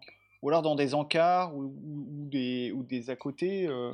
finalement, en 240 pages, j'ai l'impression que c'est un peu perdu dans la masse. Parce qu'on a 40 pages d'Atlas, 40 pages de chronique, 40 pages de. Voilà, je veux dire, au bout d'un moment, c'est pas ça qui, moi, me fait vraiment triper pour, pour jouer un jeu, tu vois. Ouais, euh, que tu fasses un atlas à côté dans un supplément, euh, pas de souci, moi ça me plaît bien, mais dans le livre de base, bah, voilà. Et on aurait pu développer plus la campagne, parce que 15 pages, enfin 40 pages d'atlas et 15 pages, 15 pages de campagne, euh, voilà, enfin bon. Ouais, voilà. Mais c'est bien écrit, cela dit, hein, je dis pas de souci. Et le lecteur est, enfin, au début, tu as un petit encart qui disait, bah voilà, si tu veux jouer, lis d'abord tel chapitre, tel chapitre, et puis tu liras l'atlas plus tard. Donc voilà, le lecteur est un peu embarqué quand même, et ça permet de, euh, d'appréhender l'univers euh, et de jouer presque directement parce que tu as les pré-tirés. Ah voilà, ça c'est le côté un peu euh, direct, tu peux jouer avec presque directement en peu de temps de lecture et en peu de temps d'apprentissage. Mais après, si tu veux faire ta propre campagne ou créer une campagne ou continuer à écrire celle qui est écrite, ça fait beaucoup plus de travail. Donc tu conseilles de remonter dans le temps en 2013, de souscrire au jeu et de prendre le temps de préparer sa campagne. Voilà, et, faire, et faire péter les compteurs pour avoir 3000 euh, suppléments qui arrivent. Euh, ça. On compte sur vous, chers euh, auditeurs temporels. et eh bah, merci en tout cas pour, pour ce point de vue. Et on va terminer en essayant d'avoir peut-être des notes plus positives, je ne sais pas, parce que c'est vrai que c'était pas forcément le, la thématique voulue pour ce numéro, mais je me rends compte que hum, c'est un peu le numéro des, trucs qui marchent pas et, dont on est déçu. Ah bah non, Monster Heart c'est génial, c'est juste que c'est pas un jeu bah pour oui, moi. donc euh, bref, je, ne sais pas comment répondre à cette phrase. tu, es, tu es beaucoup trop sage pour moi. Euh. Euh, bah tiens, si tu vas commencer du coup à nous parler de, tes, de ta lecture ou de tes lectures du, du moment. Alors j'ai lu Undying, euh, de Paul Riddle, un jeu euh, en hommage à Vampire, euh, mais propulsé par l'apocalypse et sans qui est euh, certainement très bien fait, mais qui me provoque euh, une réaction de rejet euh, très très forte parce qu'il est très très centré presque exclusivement sur du joueur contre joueur et moi c'est vraiment pas ce que je cherche en jeu de rôle donc j'ai fait l'effort de le lire jusqu'au bout parce que c'est même un jeu qui est souvent cité en référence et, hacké mais c'est pas un jeu pour moi de nouveau. Mais je ne vais pas le je veux dire Monster Hearts je vois que c'est pas un jeu pour moi mais je vois des de, qualité très réelle et profonde au jeu, Undying, mm, moins, c'est moins le cas. Je dis pas que c'est un mauvais jeu, mais euh, il ne m'a pas marqué autant. C'était un des premiers jeux euh, PBTA qui avait un système sans dés, donc il n'y a, pas du tout d'aléatoire, tout fonctionne sur des logiques de, mise de points de sang, et c'est une logique qui est intéressante parce qu'elle est assez cohérente avec la, thématique du vampirisme. Euh, euh, harmonie euh, ludonarrative, puisque euh, on se dit que voilà, c'est un jeu où on doit calculer ses, points de sang, et on se dit que si on a si on a pu survivre en tant que vampire pendant des milliers d'années, c'est parce qu'on s'est on s'est pas reposé sur le hasard, quoi. On s'est reposé mmh, sur la stratégie, la gestion de ses points de sang. moi, moi, comme le jeu de rôle c'est très subjectif, en fait, moi c'est un jeu si je décide d'y jouer, c'est un jeu dont les mécanismes vont tout de suite me sortir du propos du jeu et me donner envie de faire des choses qui sont euh, totalement en dehors du jeu et que le jeu ne pourra pas gérer euh, sans le hacker profondément. Euh, je, ne peux pas jouer à ce jeu en restant dans son propos, c'est juste pas possible. Enfin, si je veux m'amuser. c'est peut-être beaucoup demandé, je ne sais pas. Et alors, euh, sinon, en lecture, j'étais picoré un petit peu dans, des vieilleries, euh, lu des passages à gauche, à droite euh, de vieux Donjons et Dragons et, de Vampires, la première édition, et c'est assez intéressant de voir comment l'image qu'on a de ces jeux a pu dériver par rapport à, ce qui est vraiment écrit dans, les livres de règles, avec tous les discours qu'on tient de gens qui aiment et défendent ou de gens qui détestent et veulent descendre depuis des dizaines d'années. Et puis de, retrouver ce qui est, vraiment écrit, c'est assez intéressant. Si vous avez le temps, je vous conseille euh, d'essayer. Ok, ok. Euh, et toi, Steve, euh, t'as lu quoi dernièrement? Eh ben rien du tout. stop la domination de la lecture. J'ai lu vraiment pas grand chose. enfin, ou alors des, des manuels de sondage, donc euh, rien à voir avec, euh, avec Radio Rollist, mais euh, j'ai quand même envie de parler bah parce que je suis, je suis, un bavard. Je, en fait, en, c'est un truc qui me vient. là, l'émission m'a un peu interrompu dans mon binge, dans mon binge watching d'une d'une série télé qui s'appelle Baron Noir, qui est une série sur sur la politique, sur une sorte de House of Cards à, la française, et ça, ça, me faisait vraiment beaucoup cogiter vis vis-à-vis de ce qui s'y passait. Je me disais que euh, il se passait plein de trucs qu'on que j'aurais envie de jouer, alors pas seulement en jeu de rôle sur table, mais plutôt en jeu de rôle grandeur nature. Je me dis qu'il y, a une dimension euh, mise en scène de soi, euh, mise en scène de ses postures, de, sa, façon de parler devant un micro, devant un journaliste, devant un meeting, que je trouve super intéressant et j'étais en train de me dire mais comment est-ce qu'on pourrait euh, euh, utiliser cette thématique de la politique moderne pour faire un, jeu de rôle grandeur nature, ce qui est probablement assez compliqué parce que euh, c'est la logique du, politique, c'est une logique du ton long, c'est une logique de l'ellipse, ce qui est difficile à gérer dans le, dans le jeu de rôle grandeur nature. Donc j'étais perdu dans mes réflexions, mais mais j'ai rien lu. Ah merde, je pensais que tu allait y avoir une conclusion. Genre, j'étais pas dans ma réflexion. Et là, j'ai découvert tel jeu. Ah putain, alors là, l'ascenseur émotionnel, Steve.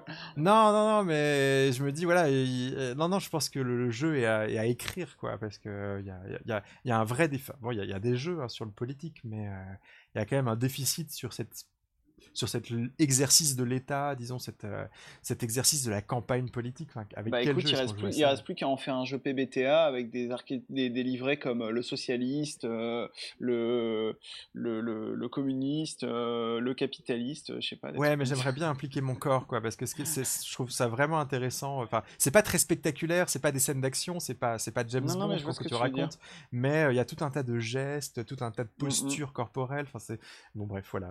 Mais bon, je c'est une réflexion qui mènera peut-être à, rien du tout, mais, euh, mais voilà, c'était envie de jouer, envie de jouer à un jeu qui n'existe pas, enfin, ou à ma connaissance, en regardant Baron Noir. Euh, très bonne Ton envie du moment, donc. D'accord, ça marche. Et toi, Fabrice, euh, est-ce que tu as eu des lectures dernièrement Ben, je sais pas, comme on parlait d'Uncharted, euh, moi je vais rentrer dans l'archéorolisme. Mais fois oui, pas coutume. vas-y, vas-y, fais-toi plaisir. Ça manquait un petit peu. Donc en fait, j'ai commencé à lire une compilation de scénarios qui s'appelle euh, Les 40 ans du jeu de rôle. Euh, en fait, c'est un défi un Ah peu fou édité par les membres du forum de la Cour d'Oberon. Pour ceux qui connaissent la Cour d'Oberon, c'est un site qui héberge des illustres JDRA comme Imperium, Tirage, euh, la première version de Worm, ou même une version euh, euh, de Stranger Things, le jeu de rôle. donc voilà, c'est un peu, vous voyez un peu le vivier qu'il y a de gens intéressants. Et donc ce recueil, ben, en fait, c'est euh, 12 scénarios entre 74 et 83. En fait, il y a quatre volumes qui vont être prévus. Pour l'instant, il n'y en a toujours qu'un euh, qui part de 73, de 74 pardon, à 83. Euh, pour les plus anciens, euh, je vais vous parler de noms un peu obscurs et sortis d'outre-tombe comme Bunnies and Burrows, Traveler, Aftermath. À côté des Rollmaster, Cthulhu, Daredevil ou James Bond 007. Ah bah si, Voilà, bon, je vais pas vous dévoiler il les y en a scénarios. un mais- que je connais là-dedans. C'est bien entendu Bunnies and Burrows. j'imagine. Euh, donc voilà, donc euh, c'était en print on demand et euh, un article que j'avais déjà. J'adore la couverture de ce recueil. Elle est fantastique, je trouve. Oui, Ouais, c'est vrai est que on vante les mérites de la couverture, c'est vrai, tout à fait. Voilà, c'était ma lecture actuelle. Ok, ok. Et ben moi, euh, il se trouve que j'ai lu pas mal de choses qui m'ont déçu dernièrement, donc je vais pas revenir dessus parce qu'on on a assez euh, parlé de choses décevantes euh, ce soir. Du coup, je, mentionne une lecture qui date un petit peu, enfin qui date d'il y a quelques semaines maintenant, qui est le quick start d'un jeu qui s'appelle Good Society, qui à l'heure où on enregistre vient tout juste de boucler sa campagne de financement participatif et qui se propose, enfin qui se présente plutôt comme un espèce de euh, Jane le jeu de rôle. Donc c'est fait vraiment pour, pour jouer des personnages à la Jane donc, donc de, de bonne société, comme le nom l'indique, qui vont donc évoluer comme ça avec énormément de drama évidemment entre, entre les personnages. Donc c'est vraiment fait à 100% pour jouer les intrigues sociales et amoureuses en- entre les personnages.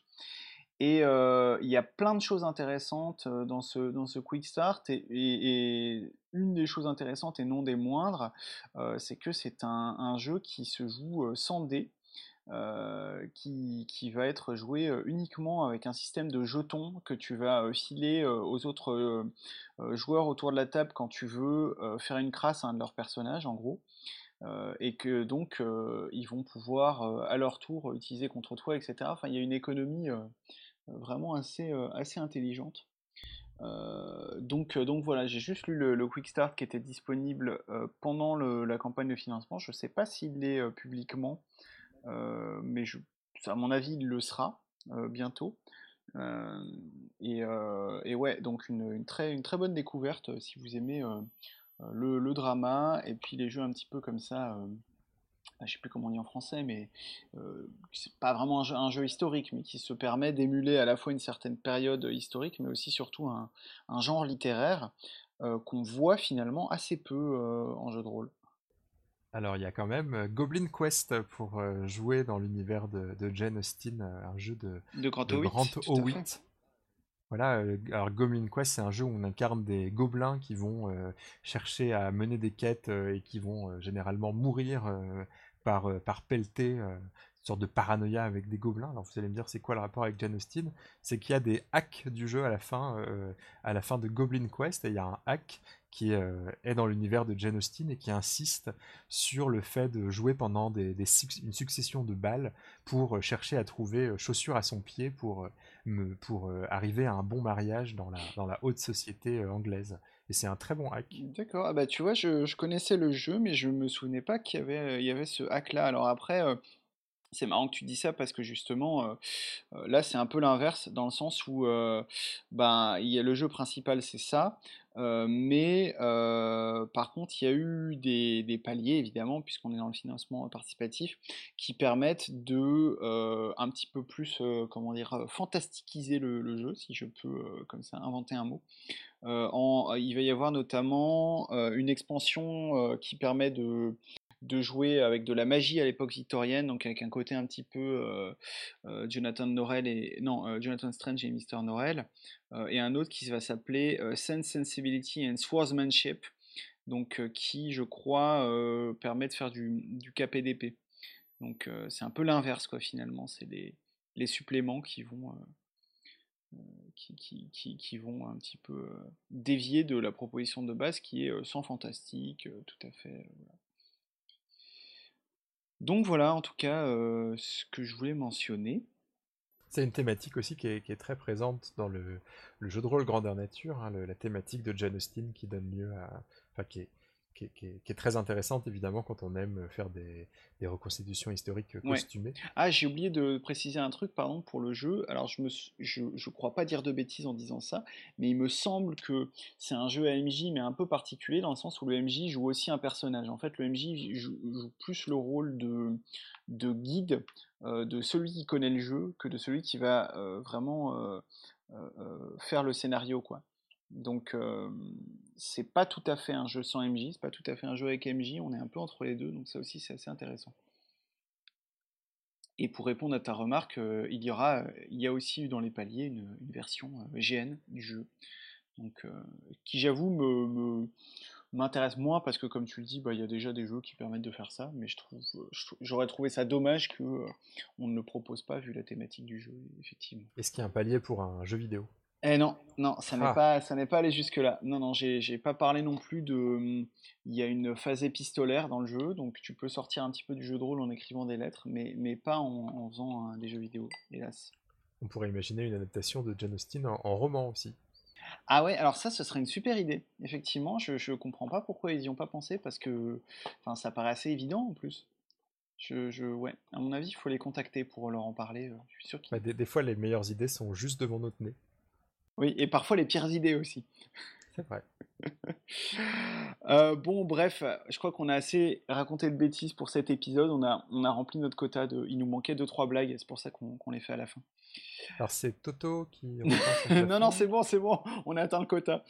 Euh, ben, il me reste plus qu'à vous remercier tous les trois. Euh, c'est pour une fois une émission où euh, j'ai pas eu à beaucoup parler, c'est très agréable. Et je vous dis donc à bientôt pour ce qui est des chroniqueurs, et puis au mois prochain pour vous, chers auditeurs et chères auditrices. Salut! À bientôt.